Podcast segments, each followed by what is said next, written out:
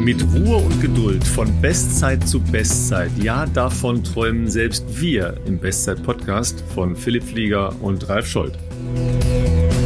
Ja, Philipp, wir, wir erfüllen ja heute praktisch ähm, Zuhörerinnen-Wünsche, äh, ja, weil nach Laura Hottenrott in der letzten Woche, die ja uns sehr eindrücklich ihre Erlebnisse rund um den Valencia-Marathon geschildert hat, kamen ja jetzt schon ne, die herausfordernden Stimmen, ne, die gesagt haben, Leute, jetzt aber, jetzt müsst ihr liefern.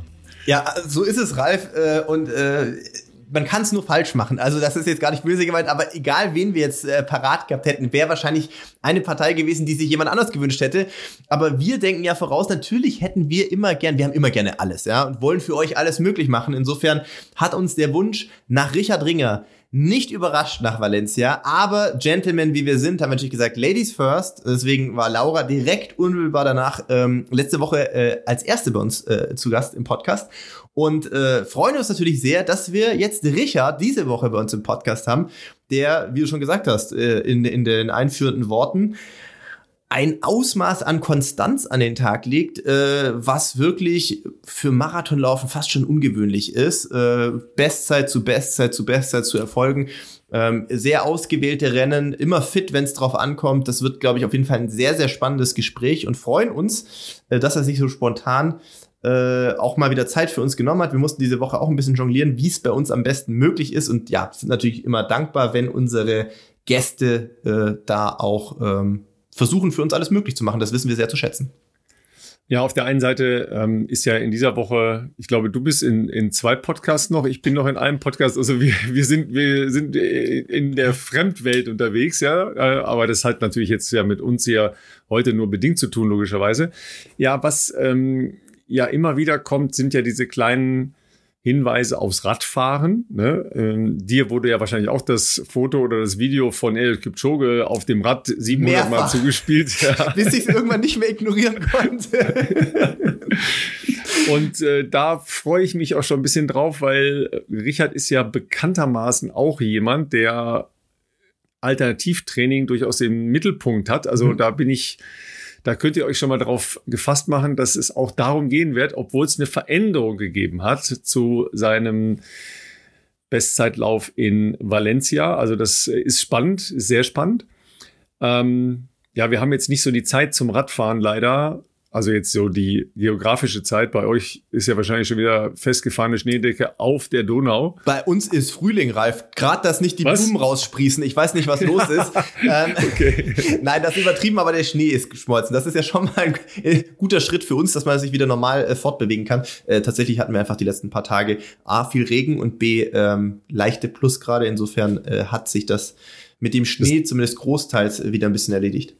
Das heißt, du konntest noch nicht mal deine Skilanglaufeinheiten reinbeamen, die jetzt ja im Herbst so wichtig sind. Dieses du, Alternativtraining als Basis. Äh, absolut. Jetzt habe ich mir äh, komplett neues Set hier an Langlaufski und Ausrüstung bestellt und zack, kein Schnee mehr. Was soll ich da machen? Das ist ja wirklich ähm, dramatisch. Nein, also bevor ich mir welches äh, äh Ausrüstung besorge, glaube ich, würde ich es erstmal äh, irgendwo ausleihen. Äh, und ich muss aber bis dahin noch meine Frau überreden, dass sie mir äh, einen, einen Crashkurs äh, mal gibt. Da, jetzt habe ich auch keine Ausreden mehr. In der Vergangenheit oder eigentlich müsste ich sagen, hat sie keine Ausreden mehr. So rum ist es richtig, weil, äh, weil, weil sie immer gesagt hat, du bist, also koordinativ würde sie mich so talentiert einschätzen, dass ich es schaffe, beim Langlaufkurs mir irgendwas zu brechen wahrscheinlich, weil ich irgendwo umfalle. Man muss natürlich sagen, ich habe 0,0 anderweitige Skivorkenntnisse.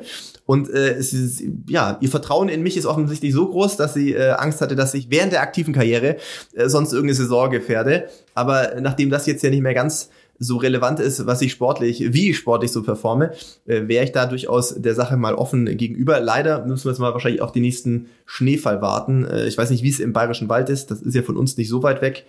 Aber, und da ist auch ein bisschen höher, aber ich glaube, mich zu erinnern, sie war am Wochenende nochmal mit Jonas Fischer dort vor Ort. Da war es, glaube ich, schon ein bisschen regnerisch und das hat dem Ganzen äh, jetzt nicht so gut getan, glaube ich. Nee, das ist dann nur so, so halblustig, ne? Ja, äh, ich arbeite ja noch weiter an meiner Grundform, ja. Ich darf äh, ja immer noch nicht so richtig, äh, so richtig Gas geben, ähm, weil ich ja diese kleinen Regelmäßigkeiten dann noch in der Belastungs-EKG hatte. Ne? Also das heißt, ich muss noch geduldig sein. Ähm, bei dir ist ja eher eine Frage der Zeit, ob du überhaupt noch zum Laufen kommst. Ne? Letzte Woche hast du gesagt, neun Tage ohne Laufen. Da haben wir noch ein paar Tage hinzugefügt, auf jeden Fall. Echt? Ja, leider, leider. Aber es ist, es, es wird, ich sag, ich, ich sehe es jetzt, ich also sehe. ich, ich sehe dich jetzt schon so als so einen kleinen äh, dicklichen Laufrentner so langsam. Ne? Ja, wirst du, wirst du sehen, wenn wir uns nächste Woche hoffentlich, nee, diese Woche, Entschuldigung, ich bin Diese schon Woche, komplett in ja. die Wochen auseinander. Ja. Wir werden ja ein kleines äh, Jahresabschluss, äh, Pre-Christmas, äh, was auch immer, Festivitäten vielleicht haben in München. Ähm, und äh, da wirst du dann sehen, dass ich jetzt bestimmt schon, ich befürchte fast, ich wiege mich sehr selten, aber wenn ich mich jetzt festlegen müsste, glaube ich, dürfte ich von 70 auf 71 gekommen sein. Also man wird es mir ansehen, glaube ich. Doch so tolle. Und das sieht man bei 1,89 auf jeden Fall direkt. Nee, Spaß beiseite. Also ich ähm, habe mir vorgenommen, jetzt dann, wenn äh, der, der, der Jahresendspurt ansteht und ein bisschen mehr Family, äh, also damit meine ich jetzt so Richtung Weihnachten, Feiertage etc., da wieder eine Routine reinzubringen, weil ähm, das auf jeden Fall zuletzt zu wenig war. Wir sind auch mit den meisten beruflichen Themen, die dann auch für 2024, glaube ich, so ein bisschen die Weichen stellen, durch, Gott sei Dank, so dass man das auch gedanklich irgendwann mal ein bisschen äh, zu den Akten legen kann. Und äh, freue mich dann natürlich auf das, was im nächsten Jahr auch kommt. Ähm, das wird auch in Teilen mit Sport zu tun haben. Wir haben gerade auch noch ein Projekt auf dem Tisch, das will ich jetzt aber noch nicht sagen, weil da gibt es ein paar Variablen, die das noch, äh, sag ich mal, abhängig machen, ob das möglich ist. Aber es würde tatsächlich auch mit einem Frühjahrsmarathon zu tun haben, einer, einer Laufreise, die ich da quasi gemeinsam machen dürfte. Das wäre auf jeden Fall cool, habe ich Bock drauf. Ähm, mal schauen, ob das klappt. Und dementsprechend sollte ich davor auf jeden Fall äh, bisschen mehr machen, wie für die zwei Marathons, die, die ich dieses Jahr gelaufen bin. Ähm, Ja, das nö. war ja schon auch erstaunlich, ne? Dass du die so entgegen jeder Hinweise von ernstzunehmenden Menschen bestreitet hast. Ich, ich sehe mich aber auch, wisst ihr, ich, ich sehe mich als, ähm, wie sagt man denn, ähm, nee, Versuchskaninchen ist der falsche, das falsche, die falsche Begrifflichkeit. Ich sehe mich ja als in der Hinsicht dann auch als Beispiel, wie man es nicht machen soll. Ich lebe das der Community vor, wie man es nicht machen soll, damit die es nicht selber machen müssen. Also das Einzige, was mich daran ähm, wirklich faszinierend zuschauen lässt, ist, dass du ja gedanklich gar keine Probleme damit hast, zu sagen, ja, dann laufe ich halt einen Marathon. Nö. Auch wenn du weißt, dass du gar keine Vorbereitung sind ja nach wie vor hast. 42 Kilometer. Ja, ja, eben. das wird ja, wird ja Gott sei Dank nicht länger. Nein, ich weiß, was du meinst. Es wird tatsächlich länger, nämlich zeitlich. Und ähm, da habe ich schon Respekt. Äh, also Respekt einfach, weil das halt ein Neuland ist.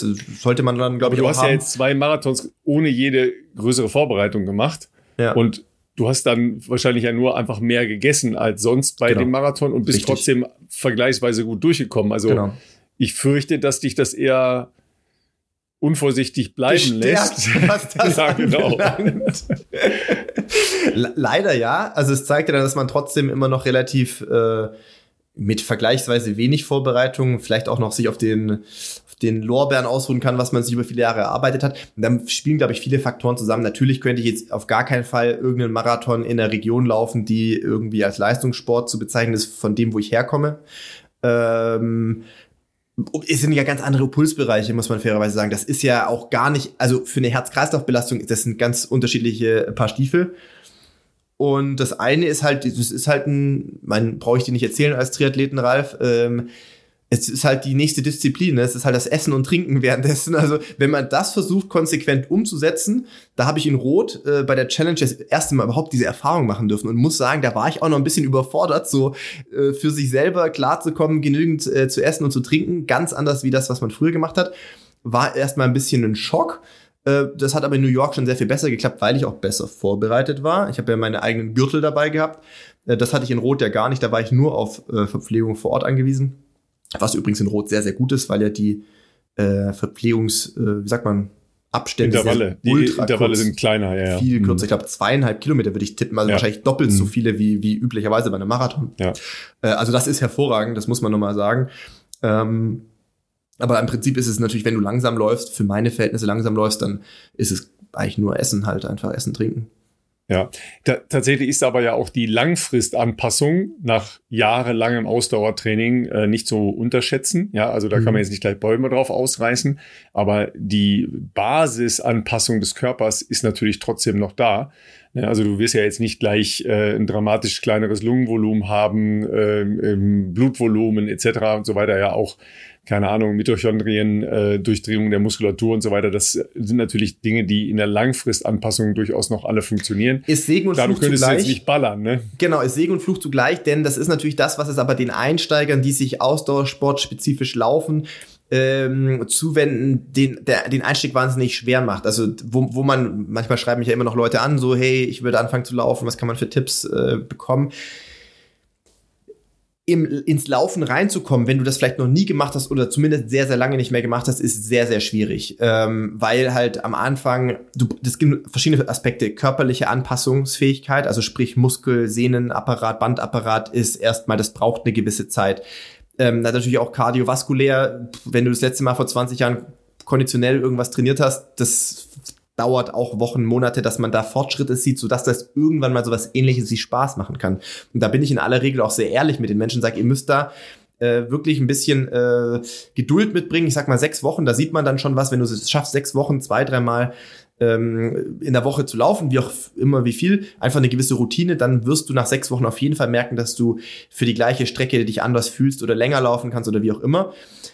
Das ist ein bisschen der Nachteil, aber der große Vorteil ist natürlich genau, was du sagst. Ähm, es ist sehr zäh, Ausdauer zu entwickeln, aber dafür verschwindet sie auch nicht von einem auf den anderen Tag. Also wenn du über viele Jahre Ausdauersport betrieben hast, das verändert was. Genau das, was du angesprochen hast. Und das lässt sich, glaube ich, über einen gewissen Zeitraum auf jeden Fall noch ähm, gut abrufen. Komisch, ich fühle mich immer wie am Anfang. Aber wahrscheinlich, weil du halt noch immer in einem Dreierschnitt direkt die Dauerläufe beginnst, Ralf. ja, klar, ey. Dreierschnitt. Ja, die über 500 Meter, ja, genau. so sieht das eher aus. Ne? Ja, da sind wir natürlich jetzt gleich mal gespannt, weil wir ja äh, gleich mit Richard auch mit äh, einem äh, Menschen zu tun haben, der eine lange Karriere ähm, schon hinter sich hat, eine, eine sehr ausgeprägte Bahnkarriere im absoluten Weltklassebereich. Er wird uns gleich erzählen, dass er jetzt eigentlich im Weltvergleich schlechter ist als vorher, warum er trotzdem ein besserer Athlet ist. Klingt wie ein Widerspruch, aber äh, ist spannend, ja. Ähm, und du kannst uns noch mal sagen, wie lange ihr euch kennt und äh, wie, wie du das verfolgst, was er da jetzt treibst. Ja, Richard und ich kennen uns schon ultra lange, da wir beide aus äh, Baden-Württemberg sind und äh, alterstechnisch auch, also es hat sich nicht ganz überschnitten, da wir zwei Jahre auseinander sind, äh, ich bin Jahrgang 87, Richard Jahrgang 89, sind wir jetzt zwar nie direkt in den U16, U18, U20 Klassen gegeneinander gelaufen, aber natürlich kriegt man ja mit, was ein, zwei Jahrgänge über oder unter einem äh, passiert und Richard war ja schon immer ähm, ein, ein herausstechendes äh, Talent, natürlich auch schon auf der Bahn Insofern äh, kannten wir uns schon immer gut, haben uns dann natürlich irgendwann ja auch dann äh, bei, bei entsprechenden Meisterschaften äh, zumindest auch national äh, gesehen und, und, und immer geschätzt. Äh, ich bin natürlich dann irgendwann nach Bayern gewechselt, äh, um äh, hier auch zu studieren in Regensburg. Richard ist äh, ganz lange in ähm, Friedrichshafen geblieben, am Bodensee. Und ähm, klar, irgendwann dann natürlich auch äh, auf die Straße gewechselt. Wie wir alle wissen, auch dort sehr, sehr erfolgreich äh, lass mich nichts Falsches sagen, doch Richards Marathon-Debüt war, glaube ich, in Valencia 2020, als ich nicht so viel Glück hatte mit äh, meinem Valencia-Marathon 2020, äh, wo da Richard auch schon echt gut in die in die äh, Marathons-Welt gestartet ist. Ich glaube, er ist sogar direkt unter 2.11.30 geblieben, wenn mich nicht alles täuscht damals. Das war ja dann schon äh, die damalige Quali, hat er noch einen draufgesetzt, ein halbes Jahr später in Siena. Und äh, ja, schätze ihn sehr, ist eine, ist eine, ist eine absolute Bereicherung äh, für die deutsche Laufszene, wie viele andere auch, die wir aktuell haben. Wir haben äh, im Marathonbereich ein absolutes Hoch.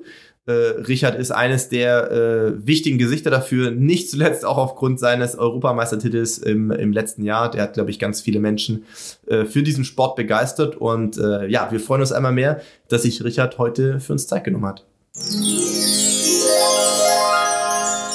Dann uh, once again, welcome zu unserer kleinen Bestzeit-Podcast-Show. Also, was soll ich sagen? Du musst uns natürlich jetzt auch mindestens genauso detailliert äh, dein Valencia-Abenteuer schildern wie Laura, Laura das getan hat. Ja. Ich, ich, glaube, es war die andere Seite des Profitums, das du erlebt hast. Wie geht's dir? Ja, mir geht's gut. Ähm, genieß noch die Off-Season. Ähm, war jetzt nicht laufen. Äh, auch schon seit jetzt äh, neun Tagen. Bei der letzten Folge war Philipp neun Tage, glaube nicht laufen am Stück. ja. Äh, deswegen, ähm, ich war aber langlaufen. Und ich muss sagen, der, nach dem Langlaufen tut's mehr weh als nach dem Marathon. das, ist, das ist erstmal ganz schön zu sehen, ähm, auch für euch zu Hause. Ähm, wirklich nehmt äh, die Regeneration nach einem Marathon ernst. Ja? Ähm, wenn ein Marathon-Europameister auch mal neun Tage lauffrei machen kann, ich glaube, dann können das die meisten von uns auch machen. Jetzt wäre natürlich spannend, Richard, äh, wo hältst du dich gerade auf? Wo bist du langlaufen? Weil ich weiß ja, meine Frau, die war auch am Wochenende wieder äh, unterwegs, allerdings bei uns im Bayerischen Wald, da waren, glaube ich, die Schneebedingungen äh, noch recht gut. Äh, wo, wo bist du gerade? Genau, ja, ich bin jetzt ja umgezogen äh, mit meiner Frau hier nach München. Und ja, man hätte ja auch am Flughafen äh, bestimmt langlaufen können. Die hatten das ja nicht so im Griff. Ähm, aber nee, wir waren äh, in Füssen und haben uns da ein schönes Wochenende gemacht, waren ähm, langlaufen, waren in der Therme, ähm, waren im Musical, genau. Und ähm, wir haben, sage ich mal, noch den letzten Schnee, sage ich mal, noch, noch abbekommen. Ähm, ähm, wir wollten jetzt dann nicht noch weiter äh, sagen wir mal, in die Berge fahren. Es war da aber echt ganz, ganz angenehm für die erste Langlaufausfahrt, sage ich mal. Deswegen tat mir auch alles weh äh, in der Nacht, aber am nächsten Tag sind wir trotzdem nochmal gewesen. Mussten wir dann ausnutzen, weil ja, in München ist dann jetzt, hat es auch nur noch geregnet, jetzt wirklich aller Schnee wieder weg. Äh, deswegen, man kann jetzt hier wieder landen und starten. ja, auf jeden Fall ist das ja eine etwas ähm, andere Abfolge bei dir gewesen, weil dein Valencia-Start war ja von langer Hand geplant und ähm, dann kann man ja das machen, was ihr euch dann ja logischerweise auch nehmt und nehmen müsst, nämlich eine vernünftige ähm, Urlaubs- oder Auszeitplanung im Anschluss an, an so einen Marathon. Ja, nimm uns doch mal mit über, äh, über deinen Sommer, weil ähm, dein letzter Marathon davor war ja Hamburg. Und dann muss man äh, bei allen anderen erstmal zugucken, die ganze Marathonsaison, äh, hageln einem so die Zeiten äh, um die Ohren und dann hat man selber erst relativ spät seinen eigenen Auftritt. Da, da möchte ich gleich eine Frage mit anknüpfen, weil das wird wahrscheinlich auf Richards Antwort äh, zumindest Einfluss haben. Wir waren ja live mit dir in Hamburg dabei, konnten das ja aus erster Hand verfolgen. Olympianorm ja damals schon abgehakt. Ich glaube, du hast relativ früh für dich den Entschluss Valencia gefasst. Jetzt würde mich zusätzlich zu der Frage, was du den Sommer über getrieben hast, natürlich interessieren, warum Valencia, warum beispielsweise nicht Berlin? Nicht, dass ich jetzt sagen will, eins ist besser oder schlechter, aber beides mhm. wären ja veritable, äh, veritable Optionen gewesen, um einen schnellen Marathon zu laufen. Ja, genau. Also mein, das kommt alles schon so von meinem Trainer äh, in die Richtung, ähm, dass er halt immer sagt, wir brauchen eine gute Regeneration, jetzt auch mhm. im Hamburg-Marathon. Ähm, gönnt er jetzt auch noch die Pause. Ähm, wir haben dann ja kirchlich auch geheiratet im Mai. Genau, und ähm, ich habe dann auch bis Anfang August äh, wieder gearbeitet äh, mhm. bei Rolls-Royce Power Systems als Controller. Ähm, und diese Phase, ähm, man merkt das einfach, wenn man arbeitet und äh, dann Sport macht. Ähm, aber das war für meinen Trainer auch ganz recht, dass ich da wirklich nur einmal am Tag äh, laufen gehe, vielleicht noch Alternativtraining ein bisschen mache. Und wir haben dann ja ähm, ja relativ zeitnah gesagt, hat mein Trainer gemeint, was willst du machen? Willst du halt Geld verdienen oder willst du halt beim Spielen dabei sein? Ähm, ne? also, das ist ja eine gemeine Frage, ne? Und die richtige genau. Antwort lautet beides. genau, ne, aber natürlich, also Valencia ist halt Spanien, das muss man einfach sagen. Ähm, natürlich habe ich auch Geld verdient, aber das war ja nicht das primäre Ziel. Ähm, wenn du dir jetzt sagst, okay, Frankfurt oder Berlin, ähm, das ist in Deutschland, ähm, das habe ich auch in Hamburg gesehen, natürlich sind da die finanzielle Anreize bestimmt höher als jetzt äh, bei so einem Valencia-Marathon. Ähm, aber ähm, es war schon auch ganz klar, dass das eigentlich Valencia eh viel besser passt, ähm, weil dann ist halt Dezember, äh, da habe ich wirklich eine gute Zeit zum Vorbereiten und muss jetzt nicht in der Arbeit dann schon versuchen, da jetzt irgendwie mehr zu machen. Und man hat ja auch gesehen, ich brauche einfach auch die Zeit jetzt inzwischen. Also früher als Bahnläufer oder bei meinem anderen, äh, bei meinem ersten Coach, äh, war es eher so, dass die ganze Saison eigentlich immer in Form war, egal wann, ich bin eigentlich immer gut gelaufen. Und beim Höhepunkt, weiß ich nicht, hatte ich immer ein bisschen Probleme ähm, und habe an dem Tag halt nie performt habe ich so das Gefühl gehabt. Und jetzt ist für mich eigentlich tendenziell schwieriger, weil wir trainieren halt irgendwie auch weniger. Ich bin überhaupt nicht in Form und dann läuft man halt mal schon ein paar Wettkämpfe, wo man eigentlich auch nicht wirklich äh, so richtig fit ist. Ähm, das ist so ein bisschen schade natürlich, aber wenn es dann natürlich an Tag X dann klappt, dann sagt man, okay, alles richtig gemacht, äh, weil um das geht's ja nur, um den Marathon in Valencia, um da zu performen. Ähm, deswegen ja, war relativ schnell klar, ähm, das wird der Valencia-Marathon und dann ähm, die Strategie, wie sieht die halt aus. Ähm, dann haben wir gesagt, okay, nach, nachdem die Arbeit dann wieder sozusagen vorüber ist, ähm, fangen wir im August an mit dem St. Moritz Trainingslager, vier Wochen, das ist ein Aufbau. Da war wirklich noch, also eher genau andersrum, wie man es als Bahnläufer kennt. Also wir haben erst Qualität gemacht und die Quantität kam dann später im zweiten Trainingslager in Kenia. Ähm, ansonsten ist ja immer so, ja, macht einen Aufbau als Bahnläufer und dann hinten raus kommt so die Qualität. Und bei uns ist es immer ein bisschen anders. Wir wollen das nicht so verlieren, meine Sprintfähigkeit, ähm, und machen das dann am Anfang eher einen Kilometer noch runter, weil wir sagen, das dauert noch lange genug, bis dann die Kilometer, äh, du musst dann, also du müsstest dann hinten raus die Ausdauer eher haben, wenn du dann wieder verlierst, das äh, bringt dir nicht so viel. Ähm, genau, und deswegen war dann Kenia das zweite Trainingslager und ja, zwischendrin ähm, bin ich ja noch bei den Deutschen gelaufen, war halt mhm. halt vom Gefühl her auch nicht so super, war froh, dass es heiß war und äh, konnte dann den Titel holen, aber so zufrieden äh, war ich auch nicht. Ich glaube, so lange haben wir auch noch nie gewonnen mit der 29, 24. Ähm, da war ich ja, glaube die letzten zehn in Valencia schneller. Ähm, aber, Unver genau. Unverschämtheit, ja. ja genau. Nee, und deswegen war halt am Anfang relativ schwierig, sag ich mal, reinzukommen, auch in St. Moritz und ja, das äh, habe ich dann schon richtig gemerkt, aber dann in, in, also war ja dann auch in Riga bei der WM, da hatte ich ja einfach auch einen tatsächlich richtig schlechten Tag. Man hat dann noch ein bisschen versucht, noch ein bisschen äh, Qualität noch reinzubringen. Das war aber einfach zu viel. Und ich war, muss einfach sagen, ich war am Start, bin los und war irgendwie platt von dem Training davor. Also das hat dann doch nicht so viel Sinn gemacht. Ähm, aber ja, für die Mannschaft dann äh, zu laufen, ähm, habe ich mich dann durchgekämpft. Also wirklich ein schweres Rennen in Riga. Ähm, aber als ich dann, ich bin da ein paar Tage später gleich nach Kenia geflogen, weil ich habe sofort halt dann auch wieder gemerkt, im Trainingslager dieser Fokus auf alles ist in Kenia nochmal ein bisschen mehr als, sag ich mal, in St. Moritz, das hat der Arman ja auch schon angedeutet, mhm. ähm, dass du halt dich um wirklich gar nichts kümmern musst. Ähm, wirklich, du kannst halt im Training das Potenzial wirklich richtig ausschöpfen. Du hast da wirklich Trainingskollegen, also meine Trainingsgruppe, da waren auch einige Athleten da. Ähm, Dorian Boulevard, der Isaac Kimeli und auch Robin Henriks, der ist ja Dritter jetzt geworden bei der Cross-EM mich auch sehr gefreut, ähm, dass wie ein weiterer von unserer Gruppe eine Medaille bei der EM geholt hat. Und ähm, genau mit dem Cousin vom Isaac habe ich sehr, sehr viel auch trainiert. Also wir hatten da unsere Grüppchen. Und ja, wenn du wirklich halt einfach nur isst, slash und trainierst, ähm, dann halt noch die Zeit, Zeit äh, für, Verstellung, ähm, genau, dann ähm, ist eigentlich wirklich optimal. Ich habe wirklich richtig gemerkt, wie die Form sofort gekommen ist. Ich weiß nicht, die ersten paar Tage, wenn wir noch ein bisschen lockerer ge gemacht, haben halt auch immer, wie es typisch äh, für mich ist, halt Laktat genommen. Und man hat wirklich ge gemerkt, wie sukzessive der Laktat äh, auch runtergegangen ist, die Geschwindigkeit hoch, Puls war bei mir eigentlich genauso wie zu Hause. Also trotz 2400 Meter, ich habe mich noch nie so schnell angepasst in Kenia. Ich hatte wirklich da davor die Jahre immer meine Probleme. Ich dachte, oh, 2,4, da habe ich echt immer Wochen gebraucht. Aber diesmal hatte ich ja schon mit Vorbereitung St. Moritz, ähm, hatte ich bis jetzt ja auch noch nie gehabt, bis ich schon eine Vorbereitungstrainingslage hatte.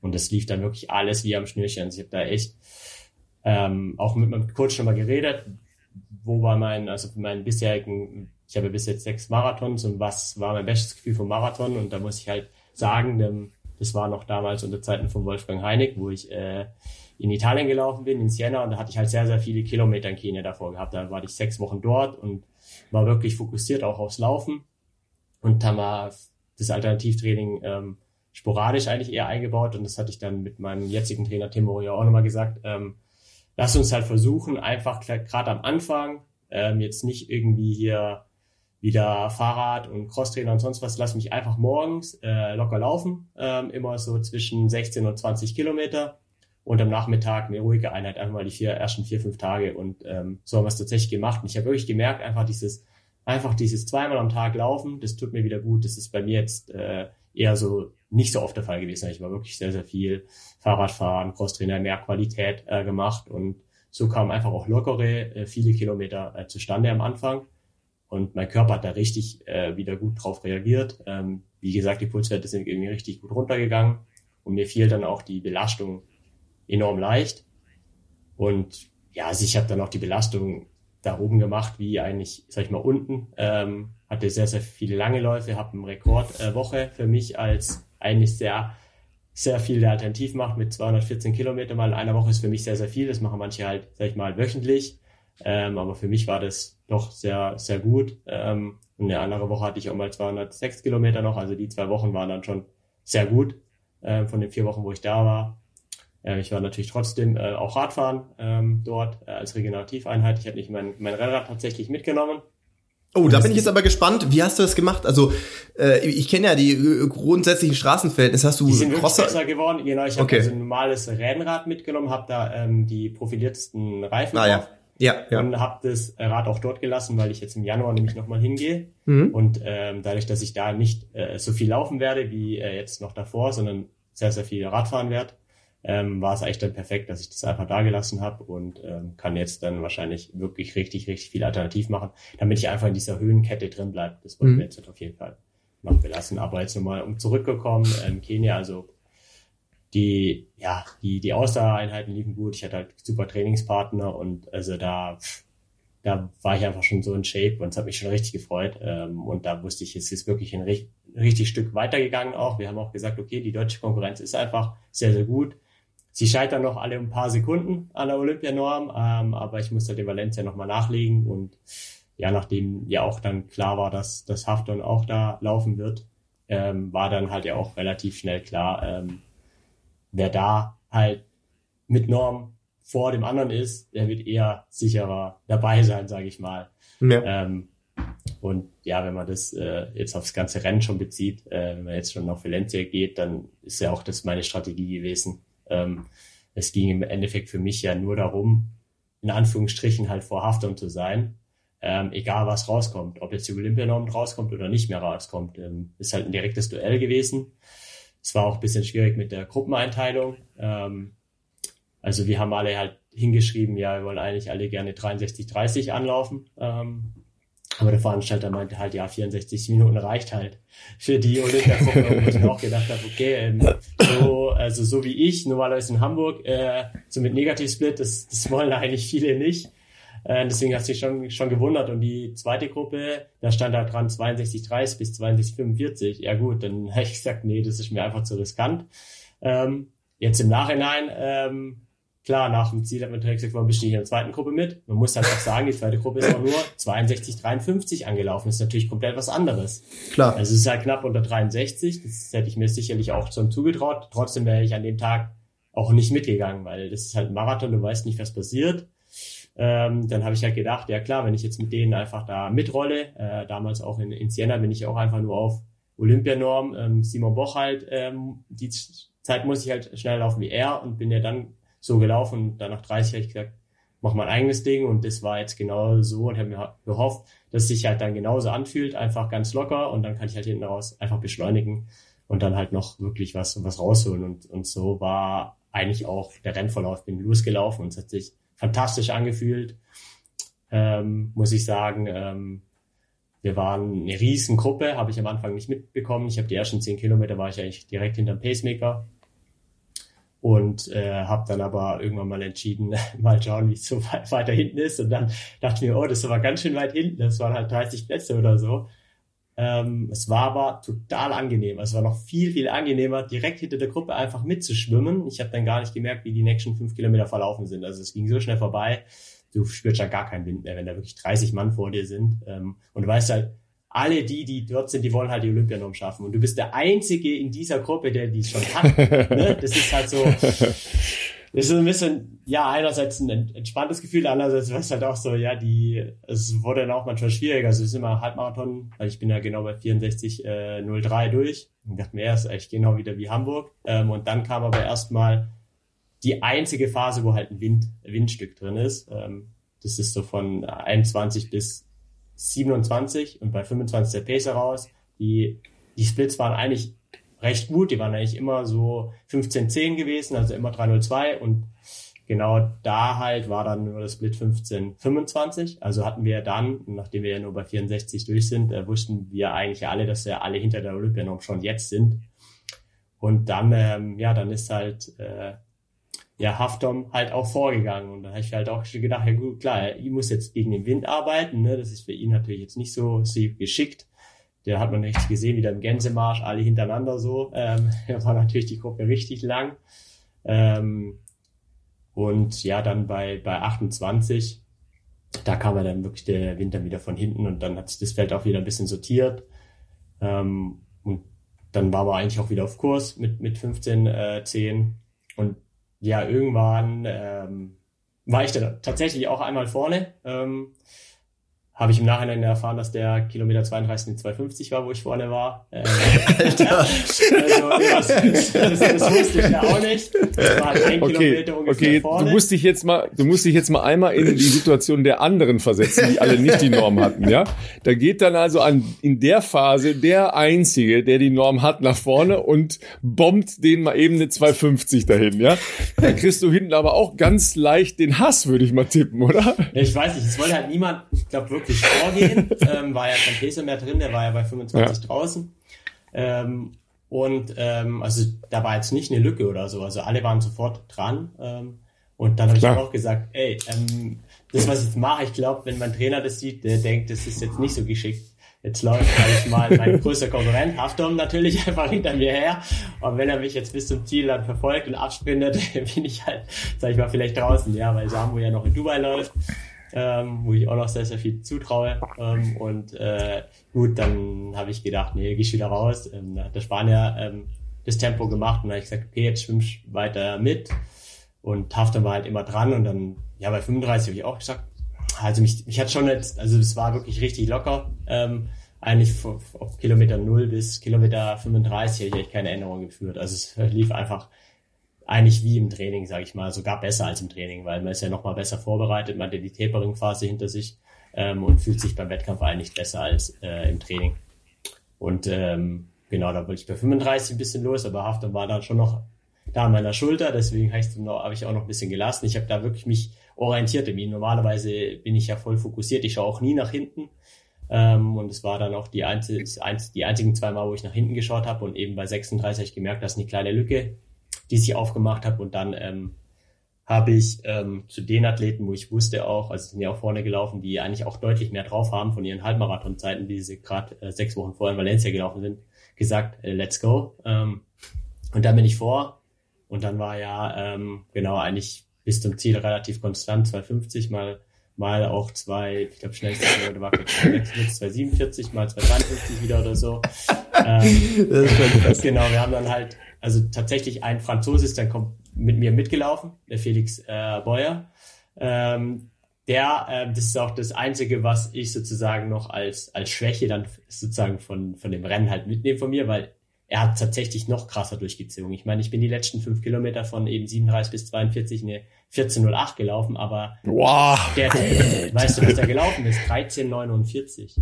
Er wow. hat mir allein auf den letzten zwei Kilometer noch elf, nee, wie viel, zwölf Sekunden ist der ist eine 605 von 40 bis ins Ziel. Das ist eh Top 3 der Welt ever. Ne? Und also so schnell zu laufen, der hat den natürlich, der hat sich auch komplett zurückgehalten. Der hat sich nie vorne gezeigt und dann ist er mit mir mit und dann ähm, haben wir uns ein bisschen abgewechselt.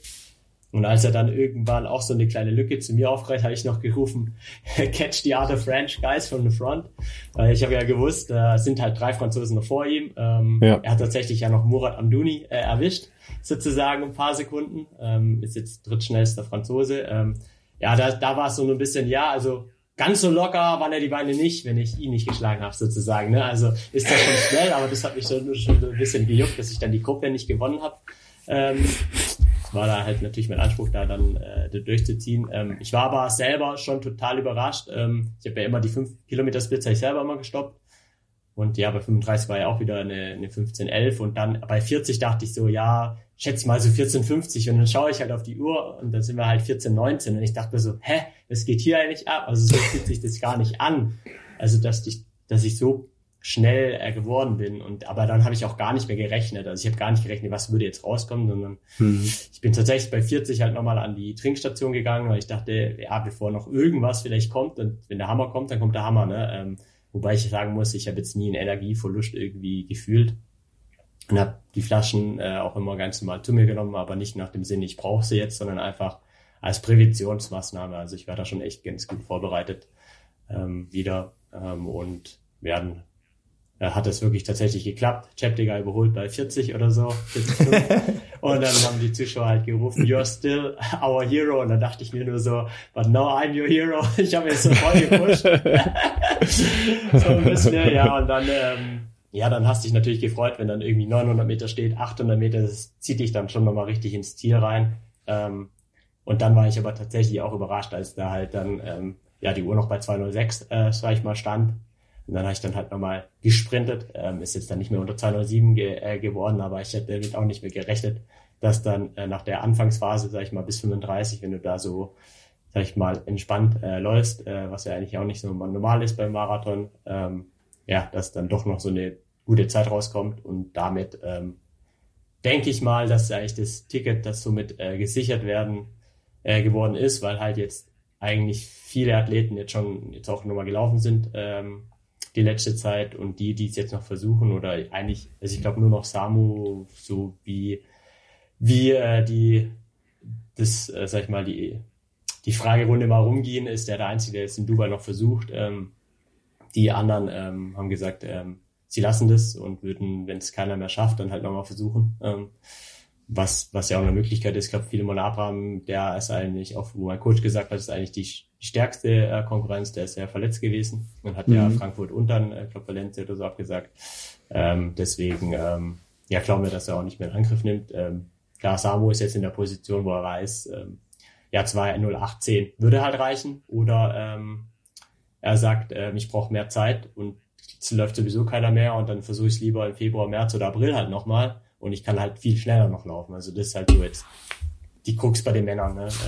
Ähm, nimm uns, nimm uns da vielleicht kurz mit, Richard, weil du bist da tiefer drin natürlich und die meisten mhm. zu Hause sicherlich nicht, inklusive mir. Also der Modus ist so, es wären, wenn jetzt drei Leute eine Norm hätten, dann wird der Quali-Zeitraum am 31.01. quasi direkt geschlossen. Aber sofern die mhm. Plätze noch nicht alle vergeben sind, weil noch nicht alle Normen genau. haben, dann geht's bis April, Ende genau. oder so. Also so ist es mündlich vom DLV zugesagt worden, okay. ähm, aber schriftlich hat man das immer noch nicht gesehen. Okay.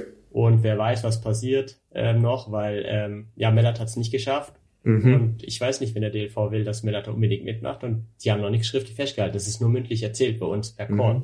Ähm, man weiß es halt nicht. Ne? Für die Frauen ist es dann natürlich richtig bitter, wenn dann auf einmal, obwohl das mündlich zugesagt wird, man kann aber, ihr weißt, Verbände können alles äh, mhm. entscheiden, ihr habt Entscheidungsmacht. Äh, man muss ja auch sehen, ich weiß es auch nicht, wie das reicht mit den Top 65. Ähm, der Weltverband sagt ja, die Top 65 reichen. Die Zeit von Hamburg wäre, glaube ich, jetzt aktuell Platz 60 oder so noch. Deswegen hätte ich auch gar nicht gewusst, wenn ich gar nicht mehr gelaufen wäre und ich wäre trotzdem zweitbester Deutscher und ich wäre dann auf Platz 66, mhm. wäre das dann wieder nicht die nur. Also ich, das war so sehr, sehr tricky, nee. das ganze also, Thema. Ne? Vielleicht darf ich, darf ich da nochmal kurz mithelfen. Also die Regularien, an die sich die, äh, der DLV hält, sind tatsächlich ja die internationalen Regularien. Da gab es auch sehr, sehr lange Unsicherheit, wie tatsächlich das olympische Feld zusammengesetzt wird. Da ging es ja auch darum, wie viele Läuferinnen und Läufer überhaupt zugelassen werden. Ja, aber das war auch lange eine Diskussion. Ja, sind es 100, sind das 150, wie auch immer. Also das äh, war eine sehr, sehr ausgedehnte Diskussion. Und es ist vom internationalen Verband her so, dass bis 31. die reinen Normzeiten gelten. Und danach zählt das Ranking noch. Also für alle die Nationen, die ihr mhm. Kontingent, drei Läuferinnen, drei Läufer pro äh, Geschlecht nicht ausgeschöpft haben, zählt das Weltranglistensystem. So, und da hast du dann noch die Möglichkeit bis April, also praktisch bis Ende der Frühjahrsmarathonsaison, dich noch zu verbessern in diesem äh, Ranking. Ganz frei sind die Nationen nicht, was das angeht. Weil wenn ich das richtig weiß, wenn du drei Leute hast, die das, ähm, die das, die die Norm direkt haben, kannst du nicht ohne weiteres jemanden aus dem hinteren Teil des Rankings nehmen. Hm. Ja, du kannst also quasi als, äh, okay, okay, okay, also du kannst nicht als Verband dann ja. sagen, okay, wir haben drei Leute, die Ranking-Quali äh, nee. sozusagen ja, da, erfordert haben und sicher, dann, dann bist du nicht sicher, dass die äh, nachher zugelassen werden. Ah, okay. Ne, weil die müssen ja auch in diesem vorgegebenen äh, Korridor der, der Gesamtanzahl der Läuferinnen und Läufer glaub, äh, auftauchen. Also ich, jetzt, bis jetzt haben wir ja, glaube ich, 61 oder 62 Athleten sind ja jetzt schon unter der 20810. Also das heißt, mhm. die Top 65 sollten ja eigentlich nominiert werden. Dann wären ja gerade mhm. mal vier Weltranglistenplätze auf. Und 80 sollten es ja bis Ende April werden. Äh, sozusagen genau. noch 15 mhm. mehr. Aber ähm, wenn 100 Leute die Quali haben, von trotzdem drei, dann werden trotzdem alle mitkommen, obwohl es eigentlich nicht so drin steht. Ja, also es, wir können eigentlich noch sagen, mhm. 80 ist wirklich der Cut, aber eigentlich ist es auch die Olympianorm und die haben dann, dann damit natürlich nie gerechnet, schon wieder, dass das so, so viele die Normen ja, ja. laufen. Ist richtig. Mhm. Ja. Ähm, ja, aber ich, ich weiß auch, dass ähm, andere Verbände es auch anders nominieren. Also die nominieren vielleicht eben nicht die schnellsten drei einfach, ne? Zum Beispiel die Franzosen. deswegen, also ich war ja im Ziel und es waren ja vier Franzosen vor mir, ja. Ähm, zwei Franzosen unter 206 gelaufen. Ähm, ich gratuliere hier Nicolas Navarro zu seiner 205,53. Er ist komplett geknickt. Ja, warum ist es? Weil die Franzosen haben eine ganz andere Nominierung, ja. Da sagen sie, ja, das Schnellste kommt mit. Das war halt Medi Frère. Der ist halt 205,46 gelaufen. Dann haben die gesagt, die Top 8 der Weltmeisterschaften in Budapest, wer da äh, Top 8 ist und einfach nur die Norm hat, 20810 reicht und der Hassan Chani, der ist halt siebter geworden, der hat aber die Norm noch nicht, der läuft auch in Dubai, dem reicht 20810, wenn er die läuft, ist der dabei, dann werden zwei Stück im Januar nominiert und der dritte, obwohl haben wir noch, noch mal drei dann die Norm, da wird auch nochmal irgendwie, müssen die nochmal Wettkampf laufen, müssen die gegeneinander laufen, kommt der Schnellste mit, deswegen ist da überhaupt noch nicht klar, ne? Also der, der Felix, der da die 1349 gelaufen ist, der, wird, der ist eigentlich wahrscheinlich nur fünfter Mann, der kommt gar nicht mit. Der ist eigentlich völlig krank. Also da ist es nochmal, das Niveau nochmal höher als jetzt bei uns in, in Deutschland wo ich mir eigentlich schon Sorgen mache. Ja, in Frankreich, da hätte ich große Sorgen. Also, da, da wäre nichts, ja, da das wäre ist nur ja, Risk, nur Fun, äh, zweite Gruppe mit Ja. und, und all in, ne? Das ist ja tatsächlich äh, auch ein äh, Luxusproblem, logischerweise. Das Ja. haben natürlich einige Nationen, ja. Ähm, äh, schau dir ganz vorne an, äh, K- Kenia, Äthiopien ist vollkommen offen, wen die da nominieren. Ja, äh, selbst wenn ähm, Kipchoge und Kiptum aufzeigen, ist jetzt noch nicht 100 pro, dass die dann halt auch berücksichtigt werden. Ne? Da spielen, das wisst ihr, das wisst ihr beiden ja sicher auch, da spielen so viel politische Dinge auch eine Rolle. Ja, wer welchen Machteinfluss hat ähm, auf den kenianischen Verband und und und. Das ist halt Wahnsinn, ja. Und bei Äthiopien ist ja genauso, ja. Kenenisa Bekele, ja. Äh, Ü40 Weltrekord gelaufen, 204, äh, 49, glaube ich. Nee, elf. Er waren hat gesagt, ja, er hat gesagt, ich will unbedingt laufen, ja. Aber ob sie den mitnehmen, das ist voll, steht vollkommen in Sternen. Ja, also ne? Das sind natürlich Luxusprobleme, ne? Ja. Und zwei waren ja in Valencia schon schneller, zwei Äthiopier. Ja, Ja. Der, der, der der Dritter geworden ist, der vor ihm war, der ist ja auch 40, 50 Sekunden PB gelaufen. Ähm, mit dem ich übrigens bei der U20 äh, in Bütcoach 2008 noch über 15 am Start war. Den, äh, ja, das ist immer so lustig, wenn du die da wieder siehst, so nach 15 Jahren. ja. Genau, das sagen die aber zu dir, das sagen die zu dir natürlich auch. Ja, ja. Ne? Ja, wahrscheinlich. Also bei, Ja. bei Bekele ist es so, ich glaube, wir reden hier von Rio, äh, wenn ich mich nicht täusche. Hat er es auch öffentlich äh, bekundet, dass es sein Wunsch ist, Äthiopien zu vertreten, ist aber einfach, einfach nicht berücksichtigt worden und war ja damals auf jeden Fall, äh, also ich meine, der ist jetzt immer noch sehr gut, nicht falsch verstehen. Aber er ist jetzt im direkten Vergleich zu einem Kiptum oder einem äh, Kipchoge sicherlich vielleicht nicht mehr ganz äh, rein von den gelaufenen Zeiten gegenwärtig auf dem gleichen Niveau unterwegs. Ähm, damals war das sicherlich noch ein bisschen anders. Da war ja Kipchoge gerade erst, das war äh, ja, nee, das war noch vor Monza, genau. Das war ja gerade mit der Carbon-Ära, die da begonnen hat. Es gab ja da in Rio, äh, ich glaube, vier von sechs oder fünf von sechs Personen äh, auf dem Podest, Männer, Frauen, äh, die Schuhe trugen, die es davon noch nicht gab, sozusagen. Ähm, und, äh, und, und, und da war es eben so, er wollte unbedingt, glaube ich, ähm, eben im Marathon auch antreten und ist aber vom äthiopischen Verband einfach nicht berücksichtigt worden. Also das ist da ein bisschen undurchsichtig auf jeden Fall. Die Trials waren noch lustig damals. Da waren 30 Kilometer Rennen. Ja, genau. Und da war der Startschuss auch schon irgendwie, irgendwie, wo die Leute noch ihre Klamotten an hatten. Da waren ja. irgendwo zehn Leute am Start. Und äh, ja, da ja in Tokio, kam nicht mal ein Äthiopier halt ins Ziel. Und das ist ja genau eigentlich das, was der Kenenisa sagen kann. Hey, guck mal, ich habe die Erfahrung, ich bin Ja. eigentlich die 42 Kilometer Valencia alleine gelaufen und bin nicht vorne hin, weil ich klug bin. Und die Strecke in Paris ist da auch schwieriger. Ähm, lasst mich halt mit und ähm, lasst halt den, den, den, den anderen, äh, den, der wo vor mir war in Valencia halt äh, dann, dann weg, weil ich habe einfach die Erfahrung, ich kann halt für euch die Medaille halt holen. So ungefähr, ne? Aber ob das dann halt reicht, äh, das ist halt die andere Frage. Ja. Aber wenn wir da nochmal einen Blick drauf werfen auf das Niveau ähm, in Deutschland, also ihr beide und ich erinnern uns ja noch sehr gut daran, dass es im Marathon ähm, oft Diskussionen gab, ist die äh, internationale Norm nicht viel zu hoch und warum nehmen wir die? Und dann wurde ähm, häufig noch eine Minute runter oder so. So, jetzt haben wir mal eine ganz andere Situation. Jetzt gehört Marathon Männer und Frauen mal zu den stärksten Disziplinen. Ich muss schon überlegen, welche Disziplin überhaupt stärker wäre. Ja, vielleicht Zehnkampf, aber dann, äh, dann war es das auch schon im Deutschen Leichtathletikverband.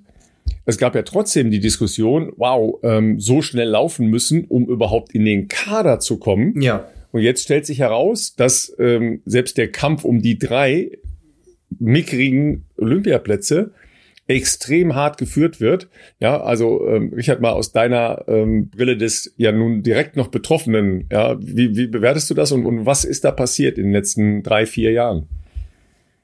Ja, also ich denke, dass also jetzt im Nachhinein die Kaderrichtlinien halt schon richtig gesetzt worden sind bei 20850, ähm, weil Henrik Pfeiffer hat es ja unterboten, äh, was auch stark sind und wir haben jetzt immer noch äh, sieben Athleten halt, im Marathon-Kader ähm, im nächsten Jahr.